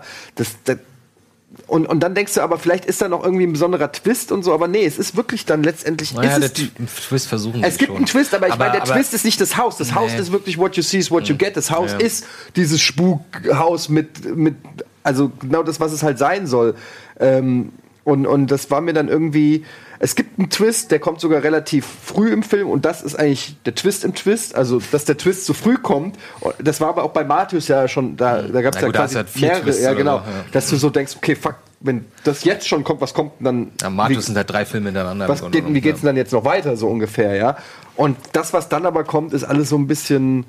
Ähm, und da gibt's dann wirklich so Szenen, und das ist ja das große Problem bei so Horrorfilmen oder bei so Terrorfilmen, wo es mich ganz schnell verliert, ist, wenn die Protagonisten unlogisch handeln. Oder dumm handeln. Oder ja. dumm handeln und du dir einfach denkst, nee, ganz ehrlich, nee. Und da gibt's da wieder so eine Verfolgungsjagd durch den Wald und so weiter, wo ich denke so, Alter, komm, halt's Maul.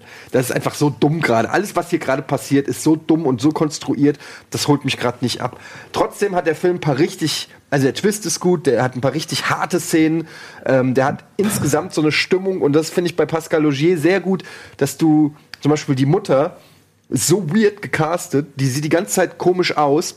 Und das hatte ich, und ich finde, Pascal Logier hat, macht das sehr gut, dass er normale Menschen wirken bei dem Angst einflößen. Ich weiß, vielleicht wirkt es auch nur auf mich so, aber du kannst dir nie sicher sein. Da ist keine warme Figur. Selbst als die, es gibt eine Szene, wo die auf Polizisten treffen und auch die Polizisten, du bist dir nicht sicher, ob die gut sind oder nicht. Und das ist auch bei Martyrs so. Alle Erwachsenen in dem Film bei Martyrs haben irgendwas, wo du sagst, Irgendwas, irgendwas ist suspekt an denen. Und das finde ich ganz gut, dass du dich als Zuschauer nie sicher fühlen kannst, dass du nie genau weißt, wer, wer ist hier vertrauenswürdig. Also so eine latente, so ein latentes Unwohlsein ist die ganze Zeit gegeben. Aber ja, er kommt auf keinen Fall an Martyrs ran. Aber es Aber bist du, ich mein, ja, Ich meine, wir wissen ja, okay, der Mann hat den Film gedreht, ne? Ja. Und wenn du halt erstmal so einen Fund abgeliefert hast, ist es natürlich immer schwierig, da wieder ranzureichen. So. Tarantino macht das regelmäßig. Einen nach dem anderen. Bam, bam, bam, noch? bam. Ja, aber dann bist du halt ein- keiner von den Großen. Musst du immer einer von den Großen sein? Ja, ich gucke mir gerne Filme, gute Filme an. Ja, Norbert und Bad Boys 2. Ganz ehrlich, wenn der Film Für das, was sie sein wollen. In ihrem Genre sind das die Großen. Aber ganz ehrlich, wenn der Film nicht den Regisseur vorne stehen hätte, hättest du den nicht gut gefunden, glaube ich. Wie, ah, doch, also warum nicht? Also Weil, ich, ich, ich, sag man ja, sag Gefühl ja auch, weil ich der sag, Film den Eindruck erweckt, als wollte er da einen neuen Kultbösewicht erfinden. Das ist alles so 80er Anleihen und man hat immer das Gefühl, ja, ich weiß, das soll jetzt einer sein, der in Zukunft neben Freddy Krüger und Jason und so stehen soll. Das fand ich gar das nicht. Ich, das, fand ich auch das war für mich so ein bisschen, es war alles Wer so. denn der, der, der, der, Sohn. fand ich in also das, Frauenkostüm? Ja, der, der Hauptbösewicht halt. Der so ein bisschen anders aussieht. Ach, der. Also ich fand, Das war so, eher so ein Riesenbaby, ne? Fand- Weiß nicht. Also, Also das andere war- Hab ich also- jetzt eigentlich zurückgehalten, weil wir haben letzten Mal, witzigerweise das letzte Mal da war, hatte ich den gerade gesehen und es war mein, hey, was hast du das letzte Mal gesehen? Ich fand, Finn kann dir halt nur beipflichten, wenn du sagst, hey, du hast die ganze Zeit das Gefühl, da könnte immer noch was kommen. Und ich finde, das Gefühl habe ich halt bei ganz vielen Horrorfilmen nicht. Deswegen finde ich ihn nicht so generisch wie andere, weil ich da einfach die ganze Zeit mich unwohl fühle, äh, ohne einen ersichtlichen Grund. Genau bei den Polizisten habe ich auch gedacht, okay, gehören die jetzt irgendwie noch, gehören die dazu, gehören sie nicht dazu? Ihr werdet sich, ich werde es jetzt nicht sagen, aber du hast wirklich bei jeder Figur die ganze Zeit, selbst die Mutter, ich habe ich hab irgendwann gedacht, okay, die Mutter, die steckt da auch drin irgendwie. Das, das, das finde ich echt ganz, finde ich ganz spannend. Ich finde, das hebt ihn auf jeden Fall noch ab von anderen Filmen. Ja, also ich finde ihn auch besser als dein generischer Blumhouse oder in, in, Insurance oder wie heißen sie? Conjurance. Äh, In- In- Insidious und Conjuring, die ja, die gleichen in- Filme in, sind. Genau, Insidious und wie sie alle, diese ganze Scheiße. Ja, den fand ich auch Das besser ist halt alles Rotz. Dagegen ist der schon deutlich deutlich mehr auf meiner Linie. Deshalb sage ich auch, der ist okay. Der, der ist auch, der ist auch nicht schlecht. Den kann man sich angucken, wenn man Horrorfilme mag. So, ich würde den auch unein, also uneingeschränkt, weil es in dem Genre eh so selten mal was gibt, wo ich sage geil. Aber wie gesagt, es ist von dem Typen, der meinen absoluten Lieblingshorrorfilm gemacht hat und da muss er sich dann für mich natürlich Das er sich für dich was einfallen lassen, Ja, da ne? muss er, da muss er, da muss er mich Überleg mal, wie ernst man Martyrs nimmt. Wenn man ihn guckt, wenn man Ja. drüber redet, wenn man den resümieren lässt und so, denkst du, pff. und wenn du da jetzt zurückdenkst, denkst du, ja, irgendwie ist das ein bisschen Geisterbahn auf dem Mhm, das stimmt, Jahrmarkt. ja. So, deswegen, das ist für mich eine ganz andere Ernsthaftigkeit gewesen. Das meinte ich mit und Rob deswegen meinte ich, deswegen so. meinte ich auch angezogene Handbremse. Und ich hatte das Gefühl, der Typ kommt aus Spanien? Frankreich? Frankreich. Aus Frankreich. Ähm, macht Martyrs, ähm, wird nach Amerika eingeladen und wird gesagt, hier mach doch mal einen neuen kultigen Horrorfilm. Aber Vorsicht, nicht, aber mach nicht alles, ja, aber, aber soll schon ganz gut sein. So das Gefühl hatte ich. Das ist eine US-Produktion, oder was? Ich glaube ja. Äh, Französisch-Kanadisch Co, glaube ich. Kanadisch, okay. Na gut, Ja. aber das ist egal. Das war das Gefühl, was bei mir rüberkam. Es gab halt dieses, dieses goldene Zeitalter des französischen Horrors, möchte ich fast schon nennen, hier mit, äh, mit äh, High Tension Ja. und Inside und, und, und Martyrs. Das waren alles so fra französische die ja, ja, aber äh, die kamen halt alle, glaube ich, plus minus ein oder zwei Jahre raus aus Frankreich und ähm, haben irgendwie so einen Benchmark gesetzt. Und seitdem denkt man irgendwie so, aber seitdem kam auch nichts mehr. Ja. Goldene Zeitalter heißt nicht, dass es ewig geht. Ja, genau, das war drei, bei, bei Civilization kann das auch nur zwei Runden Also dauern. er ist schon, er ist schon ein etwas bei, besserer Beitrag zum Horrorgenre, aber er erfindet das Rad weder neu, noch reißt er jetzt irgendwie großartig Bäume aus. Also ich finde, darauf können wir uns einigen, oder? Ja.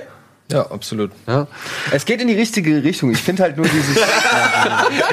Du wolltest schon das Fazit abschließen, Nein, nein, nein. Ja, pass auf, weil das Ding ist, ich kann halt Du hast gerade so elegant was zum Punkt Ja, dahinter ich kann halt setzen, endlich ne? mal was zu dem Film Sag, sagen. sag, so, sag, was du sagen willst. Nein, Sag, was du sagen. Nein. Ich sag nur, es ist die richtige Richtung, weil dieser Tallman, der war natürlich Schwachsinn. Das war eine US-Produktion mit Jessica Biel. Das war natürlich totale Grütze, aber ähm, das geht in die richtige Richtung.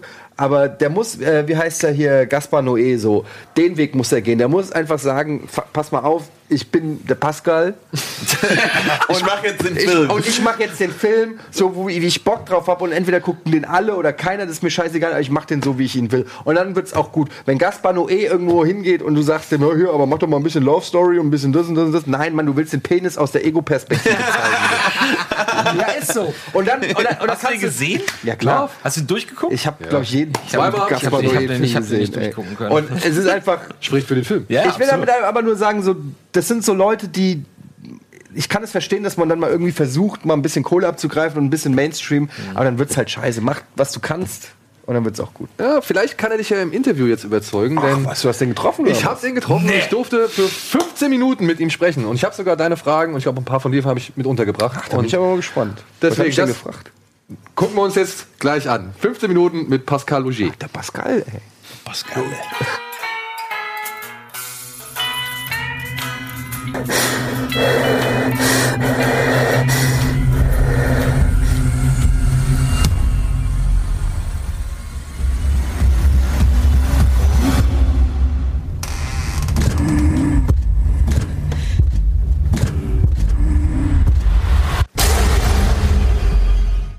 Okay, Dan, first of all, I want to know what is your favorite horror movie of all time?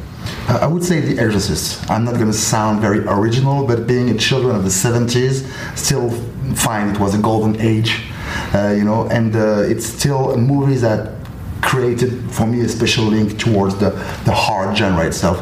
It's not only about fear, it's about being so attracted to a world, to a movie that you would like to live in, you know. And anytime I'm hearing the Mike Oldfield famous, you know, tune, I, you know, I've got the shivers. And would you say William Friedkin was the kind of director you like, the first degree director, which is um, true to his story he likes to tell? Yeah, yeah. I mean, the tone of The Exorcist is very special. Like it's it's a movie twisted between the, the faith of the scriptwriter William Peter Blatty, who believes firmly in God and the devil, and uh, Fredkin, is a Jewish director, was much more cynical, ironical, and that creates a strange balance that that makes the whole enigma, the whole mystery of the movie. And the more you watch the movie, the more mysterious it is, which makes it like a masterpiece because you never reach the end of this movie. That's why I feel the need to watch it like every two or three years. Cool. and I, I, think every every director uh, would, would wish to make a, a movie like that. Yeah, but it's a very common movie to tell or to tell me if I ask somebody about the famous horror movie. Everybody tells me The Exorcist. Maybe because it's a masterpiece. So and now, uh, I won't I won't say unfortunately, but I have to I have to ask about the big incident Yes. or accident uh, what Ab- happened during filming, and after that. We can talk about the movie itself. So, Of course, of course. but first of all, I have to, yeah, ask for your opinion Yeah. about the accident and, and also about the outcome of the accident. Absolutely. You know, I, I, I learned the fact that one of my actresses were uh, was suing not me uh, personally, but the producers of my movie uh, because you know, as I am not charged personally, I wasn't warned, and I, I I learned it like you on on the social networks. I was very surprised that it came so late after the, you know the events. Uh, you and you will understand easily that I am not allowed to give my own version of the facts. All the more as the only thing I want to say very clearly about that, and now it's in the hands of you know uh, lawyers. Uh, but what I, I want to be very clear about is that I support Taylor humanly 100% on set she was like my daughter. I love her. I think she brought i mean a huge deal in terms of you know art and uh, on, on this movie. And she's a, a crucial element of this movie. And i have no judgment judgment to make about her decision. And i i, st- I mean i send her my my uh, unconditional love and support. And but didn't you see that she's she's got hurt in? Oh, I, I'm not allowed to talk about Ah, that. And it's not. I mean, right now people know know about the lawyer's version, which is, I mean, you know, the, the normal state of things, and uh, I mean, there will be answers uh, in time. You Okay. know. Okay. Um, and you know, she was very. I mean. Opposite to what you would think in France, at least, she was very attacked on the social networks. You know, the, I think people were thinking, oh, she wants to create buzz a few days before the release of the movie. You know, and I, I can't stand that. I mean, she's a wonderful young actress. She's 20. uh, She's a, a, a- a marvelous human being, and I couldn't stand her being attacked. And I took her official defense. You know, uh, to that, I, that I said to the French press again. I, I, I, I understand her, and I support her humanly. Okay. Okay. Then my duty is done. so then let's talk about Ghostland. You know, it's also, it's, I mean, it's a big matter of insurances, you know, and money, and it's not between my hands, and it, it's much beyond me. I know, I understand, but I have to ask, and course, I- understand that. and I understand otherwise that. I would talk rather. Uh, I would like to talk more about the movie. Of course. Yeah. So I've read when you wrote Mothers. Yeah. Um, you were in a very very dark time, and I quote this here. Yes. And the horror genre is some kind of way or opportunity to put your inner feelings direct into the screen. This is something you said in an interview. What does this tells us about Ghostland? It's more or less the same for me. You know, I, I start with very personal, intimate feelings because for me it has always been the case with the hard genre. Uh, most of the people have a, a bad idea or, or a wrong idea about the genre. This genre allows you to be as personal as any other kind of genre. So I start with things that I've been feeling since years, sometimes since I was a kid, and, and, and, and start from me to the to the genre, not the opposites. You know, as a director, I did a first my, my first feature film was named uh, Saint Ange and it was I did all the mistakes every young director you know and, and movie buff like me do. That is to say uh, filming your admiration for cinema rather than finding your own your own voice you know. And that's something I stopped doing after the first film because it was poorly received and the audience find, found the movie very cold and I understand it now very well. And it took me a few years to understand what my job was. And I, I didn't want to now I don't want to hide behind my passion for, for, for other people's movie you know which is something that very very often occu- occurs in this genre. A lot of young horror directors they just do their movies to share the, the, the fact that they have the same collection of DVD than the audience you know. So it's something I try not to do now so on this movie on Ghostland I started with my own relationship with my brother with a lot of, of talkings we had you know. Is is I'm very close to Beth obviously the main character the, the, you know the ima- imaginative creative character. Is very close to the teenager I was. And um, for me, this movie is a, is a portrait of a wonderful young uh, girl who is gonna who is gonna become an artist, and and in order to become a real serious artist, she's gonna have to experience evil and bad things, which could be a definition itself of the horror horror genre as a as an artistic gesture. You know if you know what I mean. Okay. But talking about uh, the reference, for example, that the director wants to show how many DVDs or the, that he Yes. get the same DVDs in his, clo- in his uh, shell, shelf. Um, in the movie, you mentioned Rob Zombie. Yeah. And Lovecraft, H.P. Lovecraft, got a big. It's a big element of the story, and I sometimes feel feel remind felt reminded of uh, Texas Chainsaw Massacre. Mhm, Yeah. Yeah. Would you say these are some some tribute you put into No, the no tributes. The tribute is is meaningless. The, the, the, the entire actual times are dying because of constant tributes and constant remixes. The story the story is not finished. Like the history is keep, keeps on running on. And, and I no, I again I, I start with very intimate things, but I'm as a movie lover, I'm the result, you know, of, of the thousands of movies I've been watching. I've spent I, I've spent between the age of uh, let's say 15 and, and 33 uh, years like a zombie, not having a life, watching other people's movies because I was obsessed with it. Now it has become my DNA, and I, I do this very very very naturally. It's like if I was a Western movie director, I would I would film horses, I would film sheriffs, I would film cowboys and, and saloons, you know, and, and and nobody would have any issue with that. And you know, so uh, when people do comedies, they they, they they are not asked about their influence. But when, you, when, when it deals with horror, every single mainstream journalist is asking me, Did you think about Texas Chainsaw Massacre? Did you think about them? It's in my DNA, it's like my blood, you know. I always wake up every morning uh, in, in that kind of world, you know. So it, and I think my movies are, are um, singular, they're my voice.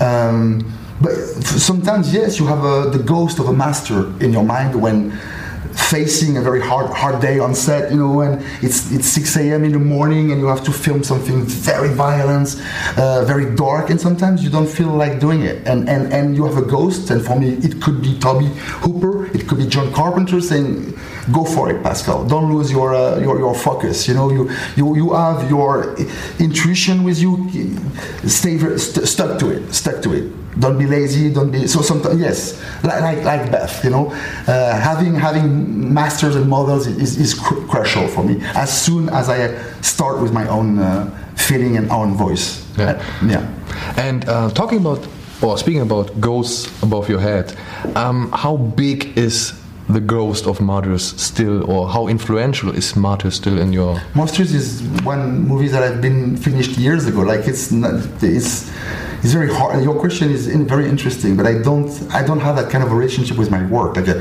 as soon as the movie is done, I never watch it again. It belongs. It's a part of my skin. It's a part of my body, and and I'm trying to build another member of my body. Like I don't know. I mean, this, the consistency of what I've been doing is not mine to to to interpret. To to um, it's it's the it's your work. It's a work of Because I feel sometimes, or some moments in the movie, I feel, or some elements reminds me on on Marius. You have two leading ladies. Is it some kind of? Every, every, one of my movies have, have, uh, have a leading ladies, not only martyrs, but all of them. but this is some of your favorite elements you try to. It's because for include me in it's much more. I mean, when I write a, when I write scripts, I try to be as hypersensitive as I can. So I become much, I, I, in a way, I become much more feminine, and I feel suddenly much closer to the to the possibility of a, of a feminine character. And it's also a way for me to spend months filming beautiful faces, to trying to approach the enigma, the, the, the ultimate mystery of woman. You know, maybe because these beautiful women didn't give a shit about me at, in high school, and now doing I do movies for them and to please them and to, to show them how lovable I am. I mean, it's all of these reasons uh, make me find much easier to work with them and to and trying to yeah um, approach the enigma. It's, for me, woman is, is a woman is the big other. She is everything I will never be able to be, and I feel attracted to something to someone that is completely different from me. And is this maybe also a reason why you don't show the great terror in the movie? Not so directly. You didn't see both of them. No. Yeah, is this a reason of, or is it a, um, an outcome of that? Um, maybe. I mean, I mean, you mean you're talking only about Ghostland, Yeah. right?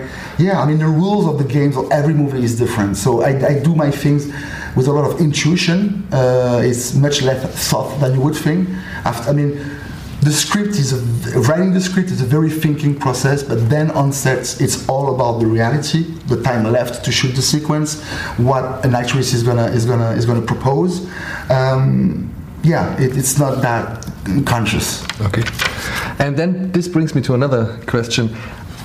How do you structure the movie? I know you write it down. And how do you know when to put or to twist the story around, when to leave or give the audience another level, another layer of, of uh, storytelling? And is it something you write down and then maybe switch it during filming on pro in progress? I never start to write without having all the acts of my movie completely clear in my mind. I'm unable to sit every day like Stephen King advises, you know, young writers to do. I, I tried, it doesn't work because I don't know where it's gonna it's gonna go, and uh, I have to think a lot about the movie, you know, uh, as I am half asleep in my bed or in my couch, you know, half depressed, half uh, excited, and uh, I put everything in order, and you know, it's like having I'm, I'm becoming more and more um, less and less realistic about this process. It's all it's in the air. I have an intuition, like a very small idea, and then I try to pull the string. And sometimes you have you've got nothing. Nine times nine times out of ten you've, you've got nothing. And sometimes uh, like the whole story comes with it. I say, "Fuck, I have it. I have a movie." And, and it's original, and it's, I have never seen this movie like this, you know. And I have to do it, and it becomes an obsession, like a disease. And I have to spend the two next years of my life doing it, you know. And I'm not quite until I, I finished it. So in this movie, I found the twist pretty early in the process. You know, the idea that I mean, we don't want to spoil the movie, but there is, I mean, there is a there is a twist, a twitch in the point of view of who who tells the story. And and uh, when I got it, you know, I knew, yeah, it's it's a movie. I have never seen a movie like this. You know, I don't know if it answers the question. You know, the, the day I will know exactly how things work together, I will, I will stop doing movies. Because you know, I'm, I'm, I'm, like I think like a lot of artists, I'm looking for the golden number.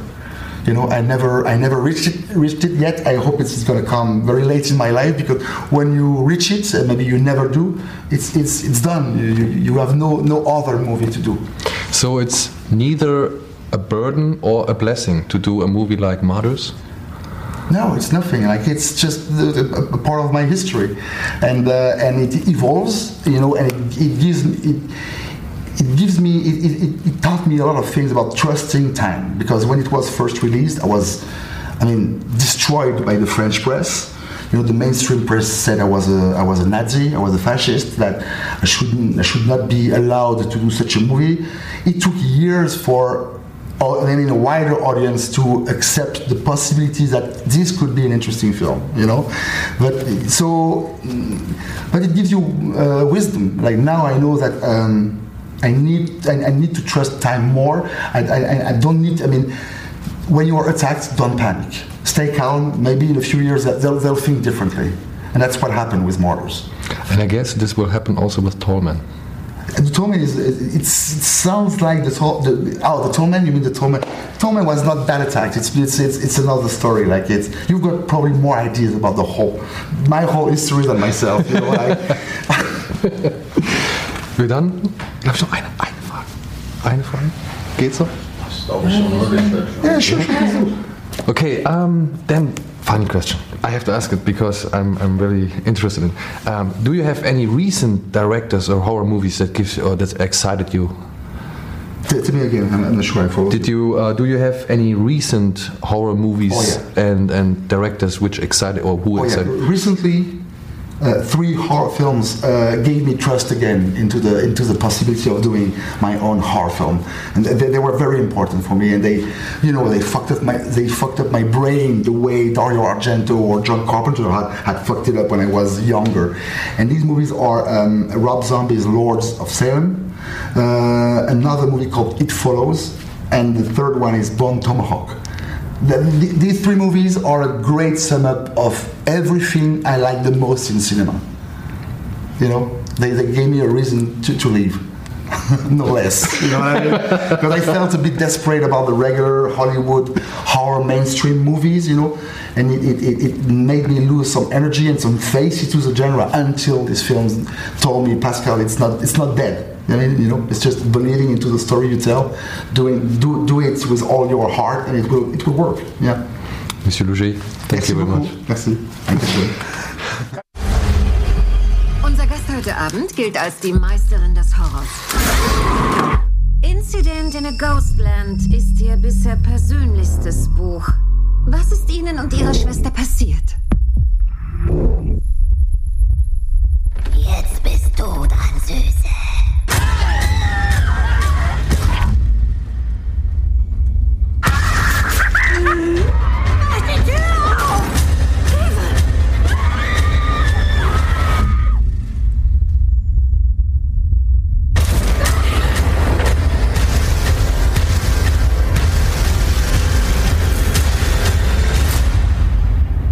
Lass mich nicht alleine sterben.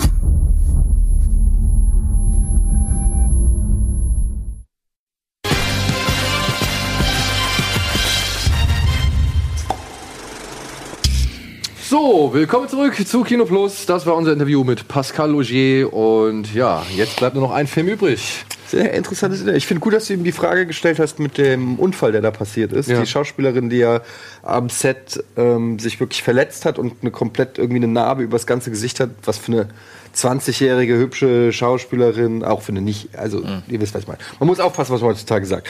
Ähm, Schlimm genug. äh, ja, ja. Aber dass sie halt einfach ähm, eine Narbe hat jetzt im Gesicht, es ist halt einfach Scheiße. Äh, nicht nur für eine Schauspielerin, es ist generell scheiße, aber gerade in deinem Job, vielleicht, vielleicht kann, ist es auch gut. Ich habe ja auch mal gesagt, ich kriege keine Filmrollen angeboten, weil ich, Weil so nur, im weil ich Gesicht so nur hast. 15 Gesicht habe. Aber wenn ich mir so einen Walk-in Phoenix machen würde, ne? Ja. Also vielleicht hilft sie auch karrieremäßig. Was ich eigentlich sagen will ist, ich rede mich um Kopf Kragen. Nein. Daniel, was ich sagen wollte ist, äh, gut, dass du die Frage gestellt hast. Ja, also musste ich auch machen, aber wir haben das im Vorfeld auch abgeklärt. Er hat mir im Nachhinein noch ein paar Sachen erzählt, die werde ich jetzt nicht on camera erzählen, ähm, weil ich glaube, die sind halt einfach wirklich unter Verschluss so. Aber ähm, das kann ich noch mal, aber das fand ich schon gut, dass er auch dann halt Stellung bezogen hat, weil ich habe halt direkt am Anfang gesagt, ich muss das fragen. Ja, klar. Und er sagte so, vollstes Verständnis dafür, frag, ich kann halt nur das antworten, was ich halt antworten darf. Ja, klar. Ja, und das ist es halt. Weil es ja auch gerade ein Verfahren ist. Genau, weil es gerade ein Ja, laufendes Verfahren ist. Versicherung und Genau, Verfahren. genau, logisch. genau. Aber ich fand den schon, ich fand den schon interessant, den Mann so. Also vor allem, wie er halt auch jetzt, was du jetzt vorhin auch schon angemerkt hast, was der jetzt so über seine eigenen Sachen sieht äh, oder es denkt und wie wenig Du hast ihn ja auch gefragt, wie mit, wegen Matthäus, was das für einen Einfluss und er, Aber er hat es so. Das hat, fand ich so ein bisschen blöd, vielleicht weil ich zu sehr Fanboy bin, aber er hat dann so gesagt, ja, ist halt Matthäus und Ja, ich also guck er- den nicht mehr, ist jetzt, ich mache mir da keinen Kopf mehr, ist halt Matthäus, ist ein, einer der Filme, die ich gemacht habe. So, es war so bisschen cool, äh, äh, weiß ich nicht. Also, weißt du, wenn du Tarantino irgendwie hörst, wie er über Pulp Fiction redet, dann siehst du die Leidenschaft für seine eigenen Projekte. Und bei Pascal Auger war es so ein bisschen so, ja, so Matthäus, habe ich halt mal gemacht. Ja, das aber du hast eben selber gesagt, Tarantino hat danach noch viel geliefert und wenn er immer mit, äh, mit dem immer wieder verglichen wird, kann ich mir auch vorstellen, dass dir das irgendwann so ein bisschen auf den Keks geht. Da dass drehst du das, aber doch nicht Ghostland danach, der dass, das, ganz klar auf Matthäus anspielt. Ja, okay. Art. Also, weiß ich nicht. Ich finde, da kann doch auch stolz sein. Du kannst doch dann auch mit Selbstbewusstsein sagen, ja, Mann, das war ein Masterpiece und da, hab ich, da hat alles gestimmt und ähm, den liebe ich, den Film. Warum kann man das nicht sagen als Regisseur? Warum muss man dieses, dieses Understatement, das mag ich einfach nicht. Ich mag das einfach nicht. Ich mag, das ich, aufgesetzte ja, Understatement, weil natürlich. es kein Understatement, ja. Das ist halt für mich einfach, äh, weiß ich nicht, das ist so dieses, naja. Egal. Ich muss ihn ja nicht als Mensch mögen, Hauptsache seine Filme sind gut. Genau. So, damit wären wir bei Ready Player One, dem großen Blockbuster der Woche, in dem es um eine virtuelle Realität namens Oasis geht und um eine Schnitzeljagd, Schatzsuche, an der sich sämtliche Bewohner dieser Erde beteiligen, denn die gesamte Welt befindet sich nur noch in der Oasis. Und ein junger Mann namens Wade Watts, ja, findet irgendwann den entscheidenden Schlüssel um den ersten Schritt in dieser Schatzsuche zu absolvieren. Es gibt insgesamt drei Schlüssel, die man finden muss, bevor man dieses Easter Egg dann bekommt. Was bedeutet, man hat ein sehr großes Vermögen am Ende dieser Schatzsuche und halt die völlige Kontrolle über die Oasis. Und Wade Watts schafft es halt durch sein Nerdwissen und seine akribische Suche, den ersten Schlüssel relativ schnell zu entdecken und damit halt auch gleich das Interesse eines riesengroßen Konzerns auf sich zu ziehen, der halt diese Oasis auszubeuten versucht, wo es nur geht. Und das ist ungefähr die Handlung von äh, Ready Player One, oder? Habe ich jetzt irgendwas vergessen? Nö, das war ziemlich genau alles. Basiert auf einem Roman von Ernest Klein, dem Regisseur unter anderem von Fanboys, den er geschrieben hat, weil ihm bei Fanboys ein bisschen zu sehr die Kontrolle genommen wurde und er etwas machen wollte, was ja vollkommen sein eigenes Ding ist. Der Roman ist, glaube ich, 2010 en- erschienen und wurde dann halt von vielen Leuten zum Heiligen Gral oder zur Nerdbibel erklärt, was meiner Ansicht nach ein bisschen fehlgeleitet ist. Und wir können uns bestimmt noch darauf einigen, dass das Argument zählt, nur weil es im Buch so war und es im Film vielleicht aber auch dämlich ist oder nicht funktioniert. Dass das, also das finde ich immer schwierig bei Buchverfilmungen, wenn, wenn jemand sagt so, ja, aber das war ja schon im Buch so, ja, vielleicht war das da aber auch schon nicht 100 Prozent, dass das ist im Film oder vielleicht funktioniert es im Film nicht. Das Also- finde ich immer bei Büchern, das Ding weil du ist, sagst Heilige Gral, immer so schwierig. Ja, ich, ich habe diesen Spruch auch nicht gebracht, den haben andere Autoren oder Kritiker irgendwie gebracht. Dementsprechend, ich habe das Buch gelesen, es hat mich nicht besonders irgendwie äh, gestört, es hat mich aber auch nicht besonders begeistert. Ich sehe die Schwächen des Buches und ich sehe halt auch den absoluten Zitierwillen, den er da irgendwie bringt. Das kann man jetzt irgendwie entweder scheiße finden oder man kann sich nicht daran stören oder man kann es auch gut finden. Ich fand das Buch, oder ich habe das Buch zu einem Zeitpunkt gelesen, da gab es halt eben noch nicht Kung Fury. Da gab es halt noch nicht Stranger Things und so weiter und so fort. Also da war der 80er Revival-Hype noch längst nicht so am Kochen, wie er jetzt gerade irgendwie vielleicht schon überkocht wird. Und dementsprechend, ja, habe ich mit dem Buch nie so großartig Probleme. Aber ich behaupte halt auch nicht, dass es ein Bestseller oder irgendwie ein großes Meisterwerk ist oder so. Also ein Bestseller war es aber. Ja, gut, Bestseller, ja gut. Er hat sich sehr gut verkauft, aber es war jetzt halt irgendwie keine große literarische Ich Meisterleistung. habe ich hab nach 100 Seiten aufgehört zu Ich lesen, habe gerade mal 60 durch. weil ähm, das mir Jeder Satz, das ja, ist ja wie es war aber auch geschrieben wie, wie für Zwölfjährige Ja. und auch wie von einem Zwölfjährigen. Also die Sätze, es war einfach, das war, das hat mich wirklich gelangweilt beim Lesen, wie das einfach konstruiert war. Das, das, also ich bin ja nun wirklich kein Literat und, und lese auch nicht viel, aber also das hat mich schon arg unterfordert und ähm, dazu dann diese und ich bin ein Kind der 80er so, ich habe meine äh, ist ja auch kein Geheimnis, sage ich auch immer wieder, es ist, es ist mein genau äh, spricht mich eigentlich 100% vom vom Thema her an und ich kenne fast jede Referenz, die da und habe jede Referenz auch erlebt und und nachempfunden. Und trotzdem war es einfach nur so ein Rausballern von Referenzen in im Sekundentakt ähm, wo ich gedacht habe, okay, was, was, was soll das jetzt alles? Also das war, es war mir einfach too much. Es war mir einfach too much und es hat mich dann in dem Moment nicht abgeholt. Ich muss aber sagen, dementsprechend bin ich ohne große Erwartung an den Film rangegangen, auch weil ich den Trailer Gerade nach dem Trailer hatte ich keine fand. Erwartung. Ich habe auch mich die ganze Zeit gefragt, wer ist eigentlich die Zielgruppe? Weil Leute aus den 80ern sind jetzt so alt wie ich Ja. oder wie Andi oder so, also ab 30 bis 40, 45, ja. ja, es kommt drauf an, ne? Manche, Ja, war, man, du warst halt, manche waren sechs, äh, manche waren 14, aber trotzdem hat man halt noch kindliche Sachen oder ki Sachen mit kindlichen Augen Oder wenn du in den wahrgenommen. 90ern groß geworden bist, bist du in meinem Fall mit dem 80er-Kram halt trotzdem irgendwie. Genau, hast ne? du auch noch in, äh, in Kontakt gekommen. Also du bist auf jeden Fall schon gehobenen Alters. Wenn du diese Referenzen verstehen willst, ich meine, da ging es um Atari 2600 Spiele, das ist halt wirklich für ältere Semester. Und dann denke ich mir halt, ähm, ja, dann gucke ich mir den Trailer an und der sieht aus wie ein Film für Sechsjährige. So mit, mit, mit, mit irgendwie Anspielung und ein bisschen Liebesgetuschel und weiß ich, und da habe ich mich gefragt, ja, wie passt das zusammen? Wer, wer, wer ist die Zielgruppe von, von dem Ganzen? Und ähm, ja, ich finde, das hat Spielberg einigermaßen hingekriegt. Er hat allerdings natürlich auch das ähm, popkulturelle Repertoire deutlich erweitert bis in unsere Jetztzeit. Also man sieht dann auch irgendwie Halo und Overwatch und, und weiß ich nicht was, Mortal Kombat und alle möglichen äh, Sachen. Also nicht nur Atari 2600, das wäre vielleicht auch so ein bisschen trist gewesen. Ähm, also das war natürlich schon mal ein kluger Schritt. Aber ähm, es gab so ein paar Sachen, die fand ich gut. Ich fand den Film größtenteils unterhaltsam, er hat einen sehr guten Mittelteil. Es waren aber auch so ein paar Sachen, die, die, wo ich sagen muss, kann ich total verstehen, wenn man die, wenn man die nicht gut findet. Ähm, das ist so diese, diese Liebesstory, da weiß ich gar nicht, ob die auch so, die ist wahrscheinlich auch im Buch drin, ne? Ähm, das ist, das hat es für mich nicht gebraucht. Und was ich halt echt schwach finde, ist der Anfang mit diesem Autorennen. Auch wenn es CGI-mäßig, effektmäßig gut in Szene gesetzt ist, sag ich, aber ich haben wir auch schon drüber geredet, wenn du die Chance hast, in so eine virtuelle Reality zu gehen, im Prinzip zu machen, was du willst, in jedes Videospiel, in jedes Setting zu springen, ja, was sie ja im Mittelteil auch geil machen.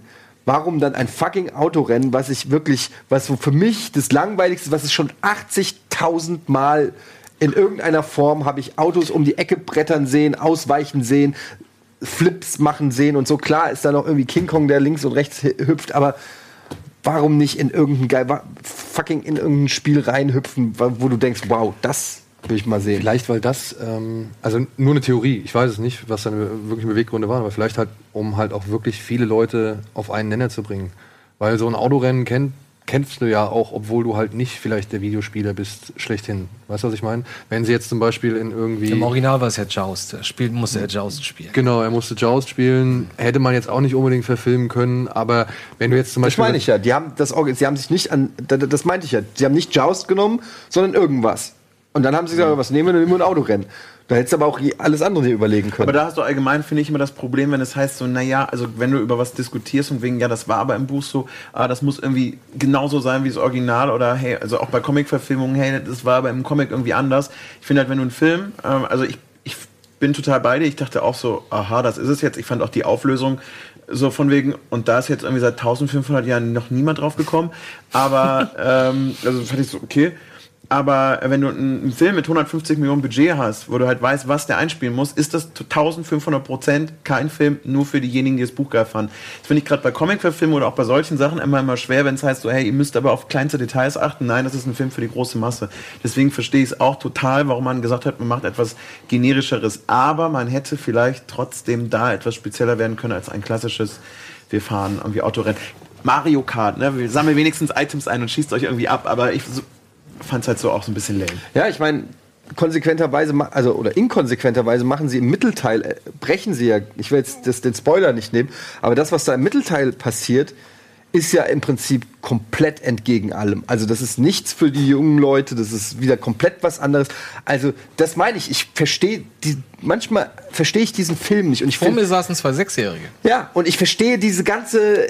Das ist so, das ist so nichts halb, es ist nichts halbes und nichts ganzes. Es ist so inkonsequent in einer gewissen Weise. Ich denke mir dann, dann traut euch, macht das Ganze R-rated, macht es für die Leute aus den 80ern und dann liefert aber auch ab. Oder ihr macht daraus ein Kinderdings oder so. Aber irgendwie war es mir in seiner, äh, hat mir, die letzte Konsequenz hat mir so gefehlt und es gab Momente, wo er mich abgeholt hat, wo ich gesagt habe, ja, das ist cool, das ist gut gemacht und so. Und dann gab es wieder Momente, wo ich gedacht habe, ja gut, das ist jetzt für den Sechsjährigen und ähm, ja gut, letztendlich ähm, muss man sagen, ist es ein unterhaltsamer Film, aber Wir Fire haben- and Forget auch. Ich, ne? Aber ich habe dasselbe Problem aber gehabt, was du beim Buch hattest. Ich dachte halt regelmäßig, also erstmal bin ich doch dabei, damit, bevor man jetzt in diesen Mecha-Duktus kommt, ich fand ihn auch insgesamt irgendwie unterhaltsam und er funktioniert und ich fand er hat auch visuell äh, einiges echt cool hinbekommen und ich finde, du merkst auch, dass Steven Spielberg Filme erzählen kann und auch gerade so ein paar kleine typische Spielberg-Momente hat, die ich dann irgendwie ganz nett fand. Aber ich fand diese Referenzen im größten Teil, haben die mir halt nichts gebracht. Also ist das einfach nur der Effekt so,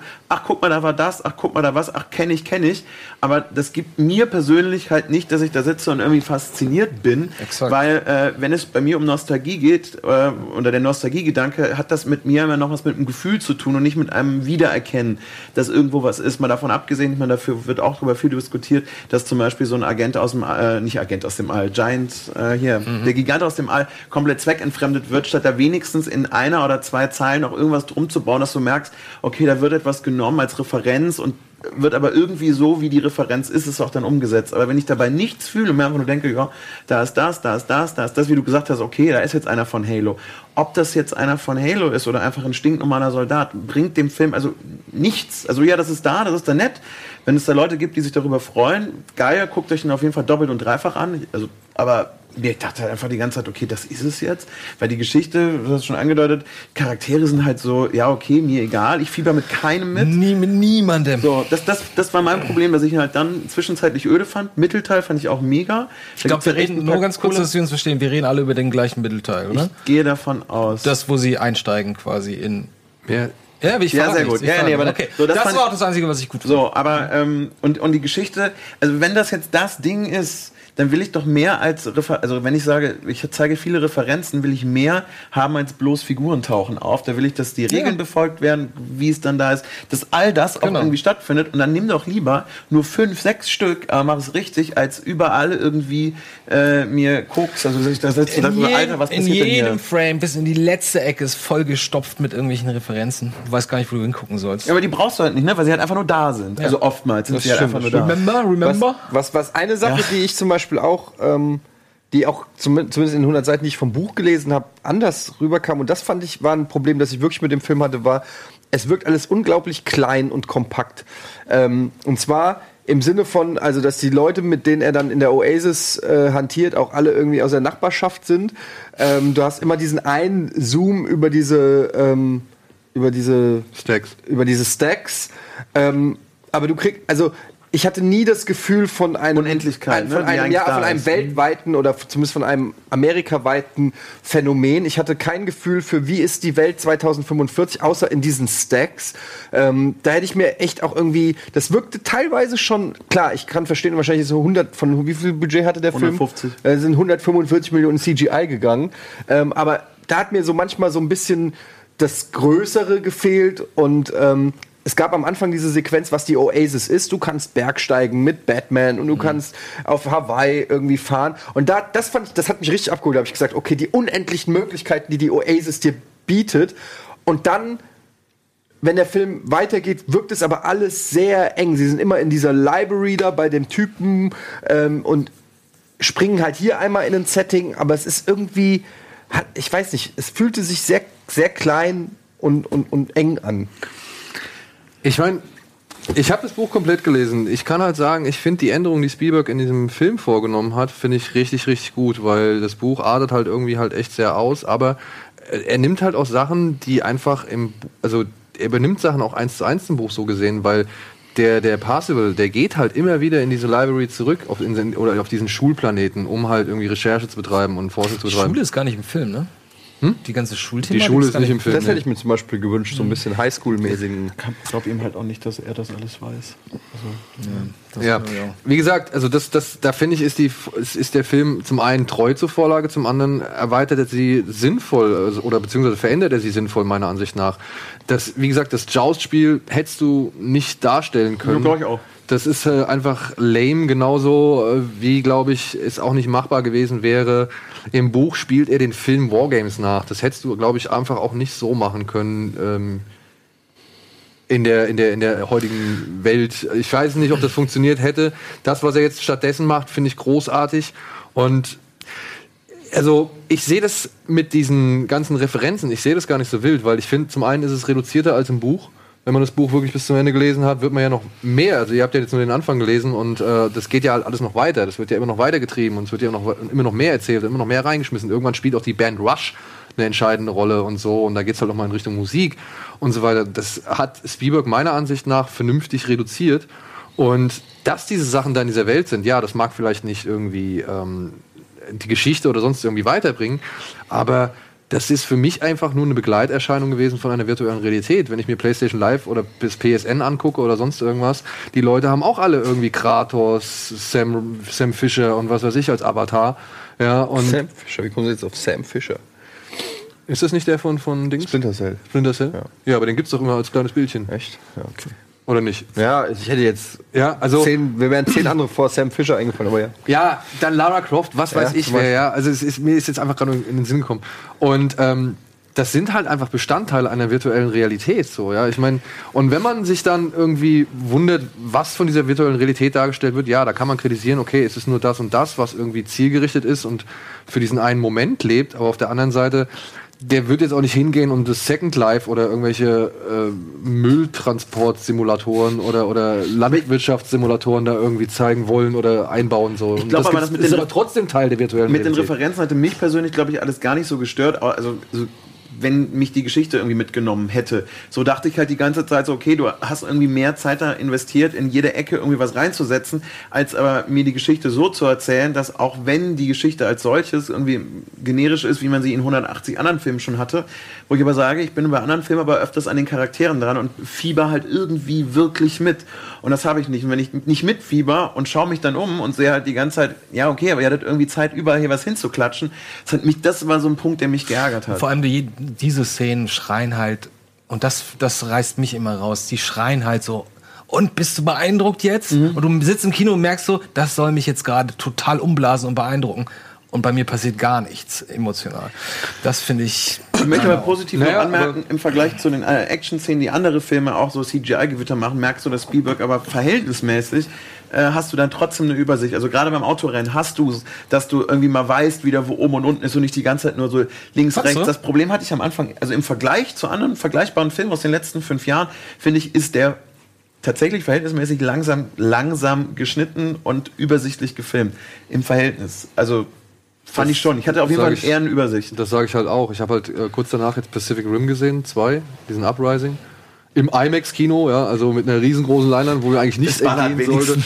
Äh, Also vom Sound her hat's geballert, aber von, von den Bildern her fand ich es wirklich teilweise habe ich es nicht verstanden. Und da sage ich halt einfach sowas dann wie Ready Player One, weiß ich einfach deutlich mehr zu schätzen. Und ich muss sagen, ich habe mich gefreut. Ich saß in dem Kino drin mit Alvin und ähm, ich habe habe Spaß gehabt, das zu sehen, das zu sehen, das zu sehen, was er dann im Mittelteil macht. Das fand ich richtig großartig, was er ja auch im Interview erzählt hat, wie sie es gemacht haben, mit, dass sie darauf geachtet haben, dass das Filmkorn identisch ist und dass sie dieselben Linsen nehmen, dass sie das Set rekonstruiert haben und so weiter und so fort. Das sind halt Sachen, die mich halt begeistern. Ich fand halt auch in der, sag ich mal, finalen Schlacht so ein, zwei Aktionen, die dann auch musikalisch aufgegriffen werden, weil Alan Silvestri dann gewisse Themen halt mit in seinen Score mit einfließen lässt. Das sind alles so kleine Sachen da weiß ich, okay, das ist nichts für die breite Masse, beziehungsweise das wissen, von zehn Leuten, vielleicht zwei Leute werden das wahrnehmen, so, aber ich hab's wahrgenommen. Und dementsprechend hatte ich halt einen riesen Spaß bei diesem Film. Ja, und ich saß da wirklich teilweise, boah, geil, uh, cool. Ja, und ich weiß nicht, warum er es geschafft hat. Ich, ich gebe euch vollkommen recht, die Geschichte ist halt eigentlich echt ähm, die typische klassische Abenteuergeschichte. Geh da in das fantastische Land oder in dieses Königreich, finde den Schatz und danach bist du der Chef so, ja. Und das ist schon tausendmal erzählt worden, jetzt wird's halt hier in der virtuellen Realität erzählt, äh, erzählt. Und auch die Figuren, die gehen mir nicht unbedingt wirklich nah, aber ich finde halt, dann kommt halt wieder zum Tragen, dass Steven Spielberg halt einfach ein echt, was diese, sag ich mal, Massenkompatibilität und Massen, das Massenmitreißen angeht, da kommt halt eigentlich wieder zum Tragen, dass der Mann halt einfach ein ganz großer Regisseur irgendwie über all die Jahre war oder ist und dementsprechend das, andere, das halt auch noch, sag ich mal, filmisch dann aufgreifen kann. So ein, so ein Wade Watts, der ist vielleicht blass, ja, wirklich. War mir vor auch allem auch ein bisschen doof. von mir aus. Von mir aus auch, ja. Aber nichtsdestotrotz hat es die Inszenierung von Spielberg geschafft, dass ich mich für das Ganze interessiert habe und von dem Ganzen irgendwie mitgerissen worden bin. Und ich habe den jetzt zweieinhalb Mal gesehen und ich sage, ich, hab, ich, ich fand den halt, das ist halt einfach ein Film, der mir Spaß macht. Warum bist du dann beim dritten Mal rausgegangen aus dem Kino? Weil wir zur Dosenbeats Party Ach so. mussten, um die Anlage aufzubauen. Ach so. Ach so, Ausrede. Ja, irgendeiner muss es ja machen. Ich glaube, du bist mitgegangen, ne? Das stimmt. Ja. Ich fand's, also ich fand's erschreckend. Ich fand's einfach nur erschreckend. Ich habe ich hab bis, bis, wann haben wir den geguckt? Letzte? Naja, bis ich diesen Film gesehen habe, dachte ich, war es für mich immer noch, Spielberg ist eine Bank. Und egal, ob man jetzt den Film super oder nicht so super findet, aber es ist immer irgendwas Brauchbares. Ich gucke mir jeden Film mit, äh, von Spielberg an. Einfach, ich bin Spielberg-Hardcore-Fan. Ja. Nach dem Film, wo ich wirklich schon nach einer, also nach einer halben Stunde dachte ich, gehe raus, dann dachte ich, na komm, kannst du nicht machen, weil der Warner-Typ sitzt direkt neben mir. Dann kam dieses mit dieser Mittelteil, den fand ich auch ganz gut. Ich so, okay, vielleicht kriegt das noch mal. Aber alles, ich weiß nicht, ich weiß nicht, was ich überhaupt gut an dem Film fand, bis auf diesen Mittelteil. Aber diese ich hab ganze dich auch zwei, dreimal lachen gehört. Das glaube ich nicht. Das Doch, doch, kann ich mir doch, nicht vorstellen. Doch, doch. Vielleicht im Ähm, Mittelteil. Ja, vielleicht im Mittelteil, ja. Aber es ist, ähm, seitdem denke ich auch so, okay, schade. Für, Spielberg ist für mich keine Bank mehr. Ist einfach so. Also ich gucke mir jetzt nicht den nächsten Film automatisch an, nur weil Spielberg draufsteht, weil ich echt schlimmes Erlebnis mit diesem Film hatte. Diese ganze virtuelle Welt, das ganze Design, die ganze virtuelle Kamera hier rauf, da runter, da rein, da raus. Oh, furchtbar. Und die Figuren total öde, unsympathisch, langweilig. Und dann am Ende setzt er dem Ganzen auch noch mal die letzte 15 Minuten setzt er da auch mit. Wir müssen auch mal in der realen Realität uns mal treffen. Deswegen sind wir jetzt nur alle zwei Tage in der. Ich dachte, oh, ich habe da habe ich wirklich laut aufgeschießt. Oh, das ist nicht euer Ernst. Ich fand, das war eine absolute Vollkatastrophe dieser Film. Ich finde, da hat, hat- das war das erste Mal, dass Spielberg nicht mehr wusste, was er macht. Irgendwie. Das ist aber doch eine gute Message für die Kinder da draußen. Inwiefern? Naja, der Film zeigt ja schon auch, ähm, wie geil die virtuelle Welt werden könnte irgendwann mal und wie sehr man sich da drin verlieren kann. Ich glaube, so einen Meter hat ein Spielberg nicht Und, gedacht. ja, ich glaube schon, weil ich glaube, dass der ja selber, äh, hat auch Daniel ja erzählt, dass der nicht so viel Berührungspunkte mit der digitalen Welt normalerweise hat.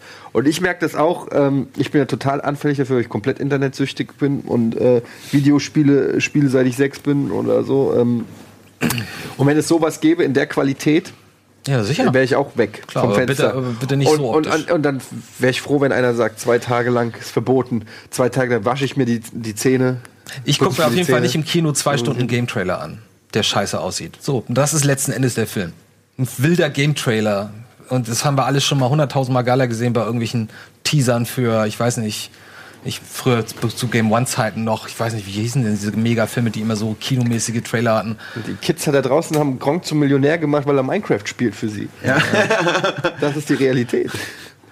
Nee, also da war nichts Warum habt ihr mich nicht zum Millionär gemacht? Ich habe jetzt so die Minecraft gespielt, aber generell einfach mal die Frage. Warum habt ihr nicht? Warum Aber habt ihr ganz mich nicht ehrlich, ich find- ich find-? Die können ja immer noch. Ja. Ja. Wir haben jetzt noch hier einen kleinen Clip zum äh, Event beziehungsweise zu unseren Preview-Screenings. Den könnt ihr euch jetzt mal angucken. Aber ihr habt jetzt hoffentlich ein breites Bild gekriegt von dem Film und äh, könnt euch jetzt, wenn ihr Bock drauf habt, entsprechend vorbereiten und ins Kino gehen oder eben halt nicht. Und ansonsten nach dem kleinen Clip sehen wir uns nach der Werbung wieder. Bis gleich.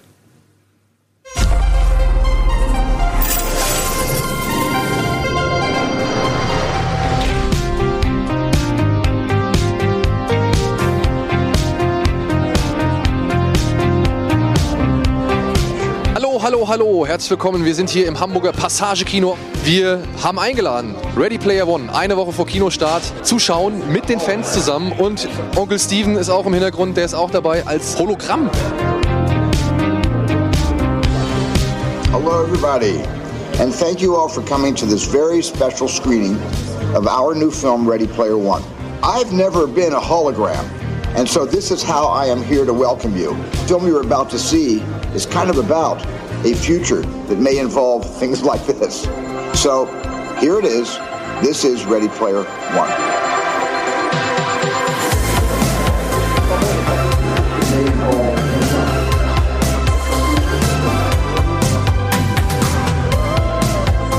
Was äh, erhofft ihr euch von Ready Player One?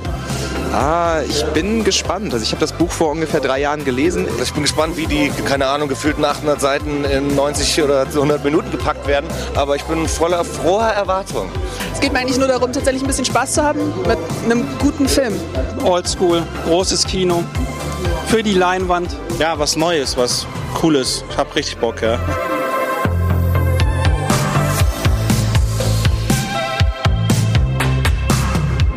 Trailer gesehen, da kommt auch Overwatch vor. Und da bin ich mal gespannt, was man noch alles entdeckt. Action, gute Animation und auch Tracer. Viel Spaß mit Player One. Das ist die Oasis. Ein komplett virtuelles Universum. Man kann alles machen. Man kann überall hin. Die Oasis war die Schöpfung von James Halliday. Und was er hinterließ, veränderte alles. Ich habe ein Objekt entwickelt und versteckt, ein Easter Egg. Wer das Ei als erster findet, der erbt eine halbe Billion Dollar und die totale Kontrolle über die Oasis. Ganz kurz und ohne Spoiler, wie fandet ihr den Film? echt geil. Also, ich habe das Buch gelesen und äh, ich habe viel erwartet und wurde nicht enttäuscht. Fand ich besser als das Buch. Einfach Hammer. Also wirklich. Man kommt auch als Anime-Fan auf seine Kosten. Mega geil, wirklich. Die Effekte waren nice, die Action war richtig gut. War einfach klasse. Mega cool, dass wir eigentlich heutzutage so einen Film haben, der so viel Popkultur und Nerdreferenzen einfach so beiläufig mit reinwirft. Ich werde ihn mir nochmal angucken. Und ich werde auch das Buch nochmal lesen. Sehr unterhaltsam von Anfang bis Ende.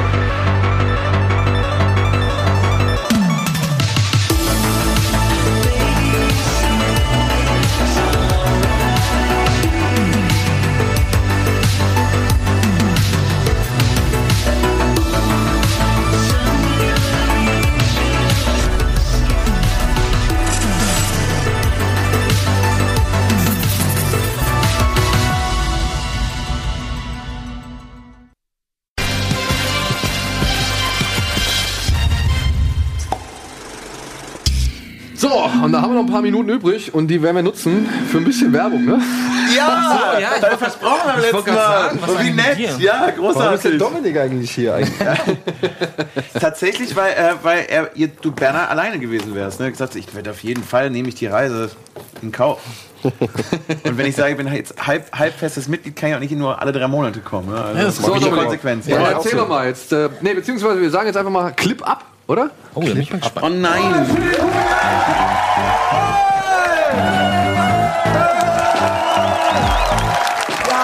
Habt ihr alle Spaß? Wer kommt auf die Idee, die lautesten Speisen im Kino zu verkaufen? Ich habe mir vorgestellt, wie Jennifer Lawrence reingeschwebt kommt, wie die Hexe vom Zauberer von außen. Sie ist auch reingekommen wie die Hexe vom Zauberer von Oz. Please. Aber leider wie die Grüne. Shut up. Die hässliche. Hi, I'm sorry. Die Böse. James Bond aber easy, spielte halt weiter seine Karten, trank seinen Wodka Martini. Der hat davon nichts mitbekommen. Ja, auch das Publikum nicht. It's huge. Yeah, it's a giant. Giant. It's a titan. Das wird fett.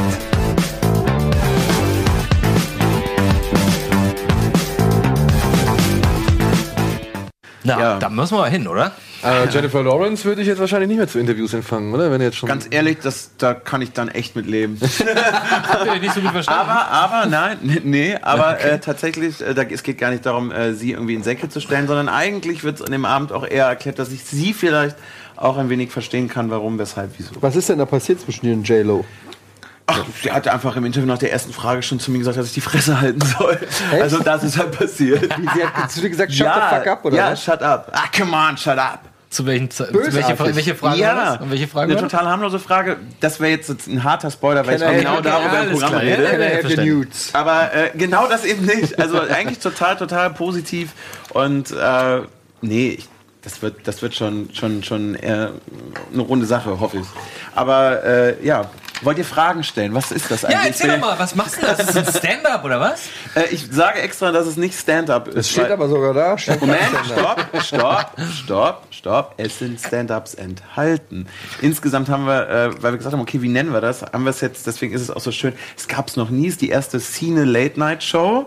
Ähm, einfach weil es viele Dinge gibt, die lustig sind. Also zum Beispiel, du weißt es selber, Interview-Anekdoten kann man einfach, da alleine könnte man einen kompletten Abend füllen, das ist lustig. Es gibt auch ein paar andere Perspektiven auf Kino, Entwicklung im Kinosaal, äh, wo man, glaube ich, Witze drüber machen kann. Ich finde aber, wenn ich sage, ich liebe Film und mache dann ein Abendprogramm, will ich nicht zwei Stunden mich über Film, Kino und lustig machen, weil das fände ich irgendwie ein bisschen mau. Und dementsprechend ist es Cine Late Night. Late Night ist für mich so, also Leute, wir drehen! Hallo, wir drehen! Oh, Andi, das ist unangenehm. Das ist auch ne? Das guckt- Manche Leute gucken das auch als Podcast. Naja, aber, aber, aber Ja, du möchtest, dass, dass, dass, man, dass man mich hört. Ja, Ja, genau, gut, will, das, dass man ich weiß hört. das zu schätzen. ähm, und deswegen haben wir gesagt, wir wollen, wollen wie so ein, so ein Ding, was man beim Kinoabend alles erleben kann, quasi in ein Programm packen. Im besten Fall lachst du an dem Abend, im besten Fall bist du vielleicht emotional berührt, entweder von dem, was ich erzähle, wahlweise, was es mit dir macht. Und äh, vielleicht gehst du sogar ein bisschen klüger raus, weil ich so drei, vier Sachen erzähle, die du vorher nicht wusstest. Und ähm, dann haben wir gesagt, dann machen wir jetzt einfach mal einen Abend, wir probieren das mal aus. Und ihr seid alle herzlich eingeladen, nach Köln zu kommen. Wann? 19.04. Ich weiß, das kollidiert dummerweise mit eurer 200. Folge. Ist für euch blöd, fürs Publikum, ihr könnt es ja auch einfach danach gucken. Für euch keine Zuschauer. Aber das ist natürlich jetzt eine fantastische Überleitung äh, für uns. Denn Absolut. ähm, ich muss jetzt schon mal darauf hinweisen, ja, am 19. April wird die 200. Folge stattfinden. Kann ich da überhaupt? Also ich würde sagen, wenn ihr so im Umkreis von 100 Kilometern aus Köln kommt, kommt doch bitte zum Filmpalast und schaut, und schaut das danach und der Rest ist live dabei. Genau. Das ist ein mega fairer Deal. Wir werden auf jeden Fall eine Live-Sendung machen. Wir wissen noch nicht wo. Das wird noch, äh, tja, später bekannt gegeben. Köln. In Köln, genau.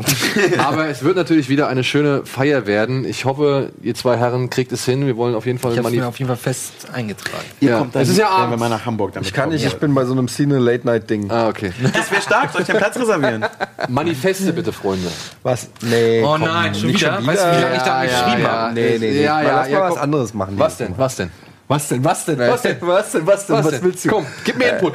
Ey, das war so schlimm, ich bin Weiß da fast nicht. gestorben, als ich Ich das weiß gar nicht mehr, was war nochmal ein Manifest überhaupt? Ja, das Gegenteil Etwas von dem schlecht, schreiben, genau. was du eigentlich über den Film denkst. Entweder was schlecht reden Oder etwas gut oder reden. was gut reden, was du eigentlich schlecht Komm, du kannst aber schon was gut reden, Alter. Ich habe keinen Bock, was vorzubereiten. Ich sag, wie es ist. 200. Sendung. Das, das, das ist wirklich ein. Armutszeugnis. Ich meine, ich will ist. mich hier nicht aus dem Fenster lehnen. aber 200. Sendung. Ja. Das wäre das zweite Mal. Weißt du, weißt du, wie viele Sendungen ich schon habe, die 200. Jubiläum haben? Ich habe keinen Bock mehr. Wenn man nur eine Sendung macht, ist es okay, dann freut man sich aufs zweite. Ich habe 20 Sendungen, die jedes Mal 50., 100., 350. Ich habe keinen Bock mehr auf Jubiläen. Lasst mich in Ruhe mit Jubiläen. Erster Geburtstag, zweiter Geburtstag, 15-jähriger Geburtstag, 10-jähriger Geburtstag. Ich habe keinen Bock. Dann haben die Kinder auch noch Geburtstag. Ich mache schon nichts mehr für die Kinder. Ich habe keinen Bock, mit Geburtstag von Kindern zu feiern. Hab halt genug, ge- Papa hat genug Geburtstage gefeiert. Halt die 200. Schnauze. Folge. Ja, okay, ich schreibe manifest. Halt Alles klar. Muss ja nicht lang sein.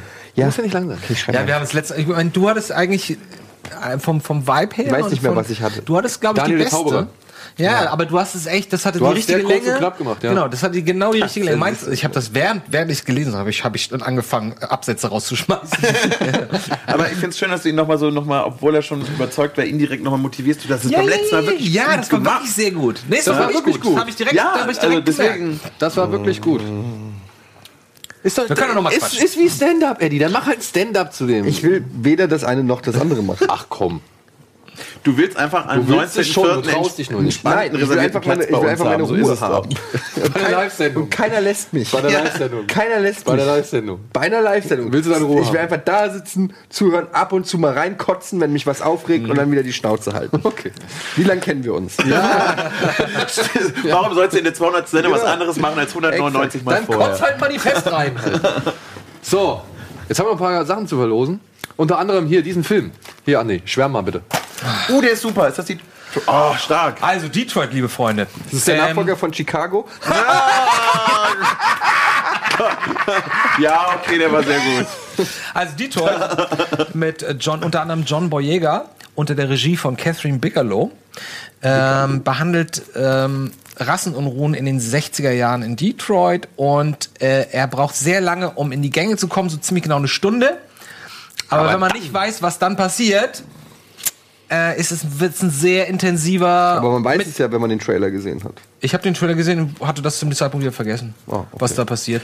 Und wichtig Ähm, ist, die Stunde, die man vorher braucht, braucht der Film aber tatsächlich. Also Ja, ich bin mir nicht sicher, ob, Ja? ob, ob du so viel Character Development Okay. brauchst oder, oder so viel Setup, um damit zu. Aber ich gebe dir insofern recht, dass was mit den Pas Figuren passiert, wirkt natürlich da, deswegen so gut, weil wir sie in der Stunde davor so intensiv kennengelernt haben. Ähm, so oder so, äh, Anthony Mackie und, und John Boyega und, und Will Poulter. Poulter? Poulter? Ich Poulter, glaube ich. Äh, der auch von dem ich das niemals erwartet hätte, weil Will Poulter Ja. kennt ihr vielleicht aus lustigen Filmen oder aus Familienkomödien. Wir sind die Millers. Wir sind die Millers, wo er den deppigen, durchschigen Sohn spielt. Und in diesem, und in diesem Teil ist er halt, ist er, ist er genau das Gegenteil. Äh, in diesem Fall ist er beängstigend und bedrohlich und macht das wirklich unglaublich Ihr gut. findet den alle gut, oder was? Ja. ja, ja. Ich habe den nämlich noch nicht gesehen. Ach, du hast noch nicht gesehen. Ich fand ihn Nee, nee, du- ich fand du ihn kannst- ich habe mir immer so ein bisschen gedacht, so, Der braucht, wie gesagt, der braucht eine Stunde und dann ist aber der Rest ist im Grunde genommen nur ein Thema oder eine eine, Eine Szene und die Situation. Folgen dieser Szene oder die Situation. Und das ist wirklich, es geht an die Unangenehm Nieren. auch. Genau, es an die geht, Nieren, ja. es geht an die Nieren und das muss ein Film erstmal schaffen heutzutage, finde ich. Weil man hat irgendwie schon gefühltermaßen alles gesehen. Der schafft das. Also wie gesagt, ähm, gewinnt diesen Film und ähm, kämpft euch ein bisschen durch die erste vielleicht Dreiviertelstunde und dann wird's wirklich eine sehr intensive Erfahrung. Ja, Ich wollte aber tatsächlich vorher müsst ihr rausgehen, weil ich, bitte... ich halte es Ja? nicht mehr Ja, also, ich muss- halt, ich ich hab halte es nicht, ich ich zweimal halte es auf nicht mehr Pause- aus. ich hab zweimal Ach, Pause total, ja, ich saß im Kino und dachte mir ganz ehrlich, du kannst jetzt hier nicht die Wurst sein, die rausgeht, während die da gerade im Film da durch müssen. Da musst du auch durch. Aber vom Gefühl dachte ich, okay, ich brauch, muss gerade mal Luft holen. Ja, kann ich vollkommen nachvollziehen. Also geil. Ja. Einfach eine E-Mail an kinoplus.rockbeats.tv schicken mit dem Treff Aufstand. Und dann kann eine von drei Blu-Rays vielleicht euch gehören. Oder ihr meldet euch an für diesen Film, Suburbicon. Ein Film, ursprünglich mal geschrieben von den Coen-Brüdern, wurde dann aber halt auf Eis gelegt, nachdem sie halt auch ein paar andere Stoffe verfilmt hatten und so weiter. Irgendwann dann wieder aufgegriffen von George Clooney, der das Ganze... Der das Ganze... Hm, Okay, das landet als Vorschaubild auf Twitter. Cool. Wundervoll. So, könnte auch mal hier Social Das wurde dann irgendwann aufgegriffen von George Clooney, der das äh, zusammen mit einem anderen Drehbuchautor noch mal ein bisschen bearbeitet hat und dann eine politische Komponente mit eingearbeitet hat. Es geht hier um eine ja absolut Vorzeige Vorstadt, Idylle pur, wo aber halt auch nur weiße Menschen leben. Und dieses weiße Vorstadtleben gerät halt arg aus den Fugen, weil eine schwarze Familie oder afroamerikanische Familie plötzlich in diese Kleinstadt zieht. Wann spielt das? 60er? Ähm, ich glaube 60er, ja. Und parallel dazu wird aber auch noch die Geschichte erzählt von ähm, Matt Damon und seiner Frau, dessen Schwester und äh, von seinem Sohn, denn eines Nachts werden die halt überfallen und die Frau wird durch eine Überdosis Ether ermordet. Und was daraus sich entwickelt, das versucht dieser Film unter einen Hut zu bringen. Das ist nicht immer ganz gelungen, muss ich ehrlich sagen, denn äh, George Clooney mutet sich ein bisschen hier zu viel zu, meiner Ansicht nach. Ja. Und man merkt halt wirklich. ja, oder? Ich höre mal. Ja, Du fandst ihn nicht gut, ne? Äh, anders. Fand ihn, ich fand, nee, ich fand ihn geht so. Äh, ich finde, er ist sehr an seinem äh, eigenen Potenzial gescheitert, weil er zu viel wollte. Er will zu viel. Diese, diese, sag ich mal, ganze Thematik um diese schwarze Familie, afroamerikanische Familie Myers, die hätte der Film einfach nicht gebraucht. Hätte man sich auf diese, sag ich mal, eher groteske Thriller-Geschichte, die halt parallel dazu erzählt wird, konzentriert, dann hätte man halt auch viel mehr gemerkt, was das eigentlich für ein Coen-Brüderstoff ist, so, ja. Beziehungsweise da kommen halt die Merkmale halt schon zum Tragen, aber sie werden halt nicht so ausgearbeitet, weil Clooney immer wieder zurückgeht zu der anderen Geschichte.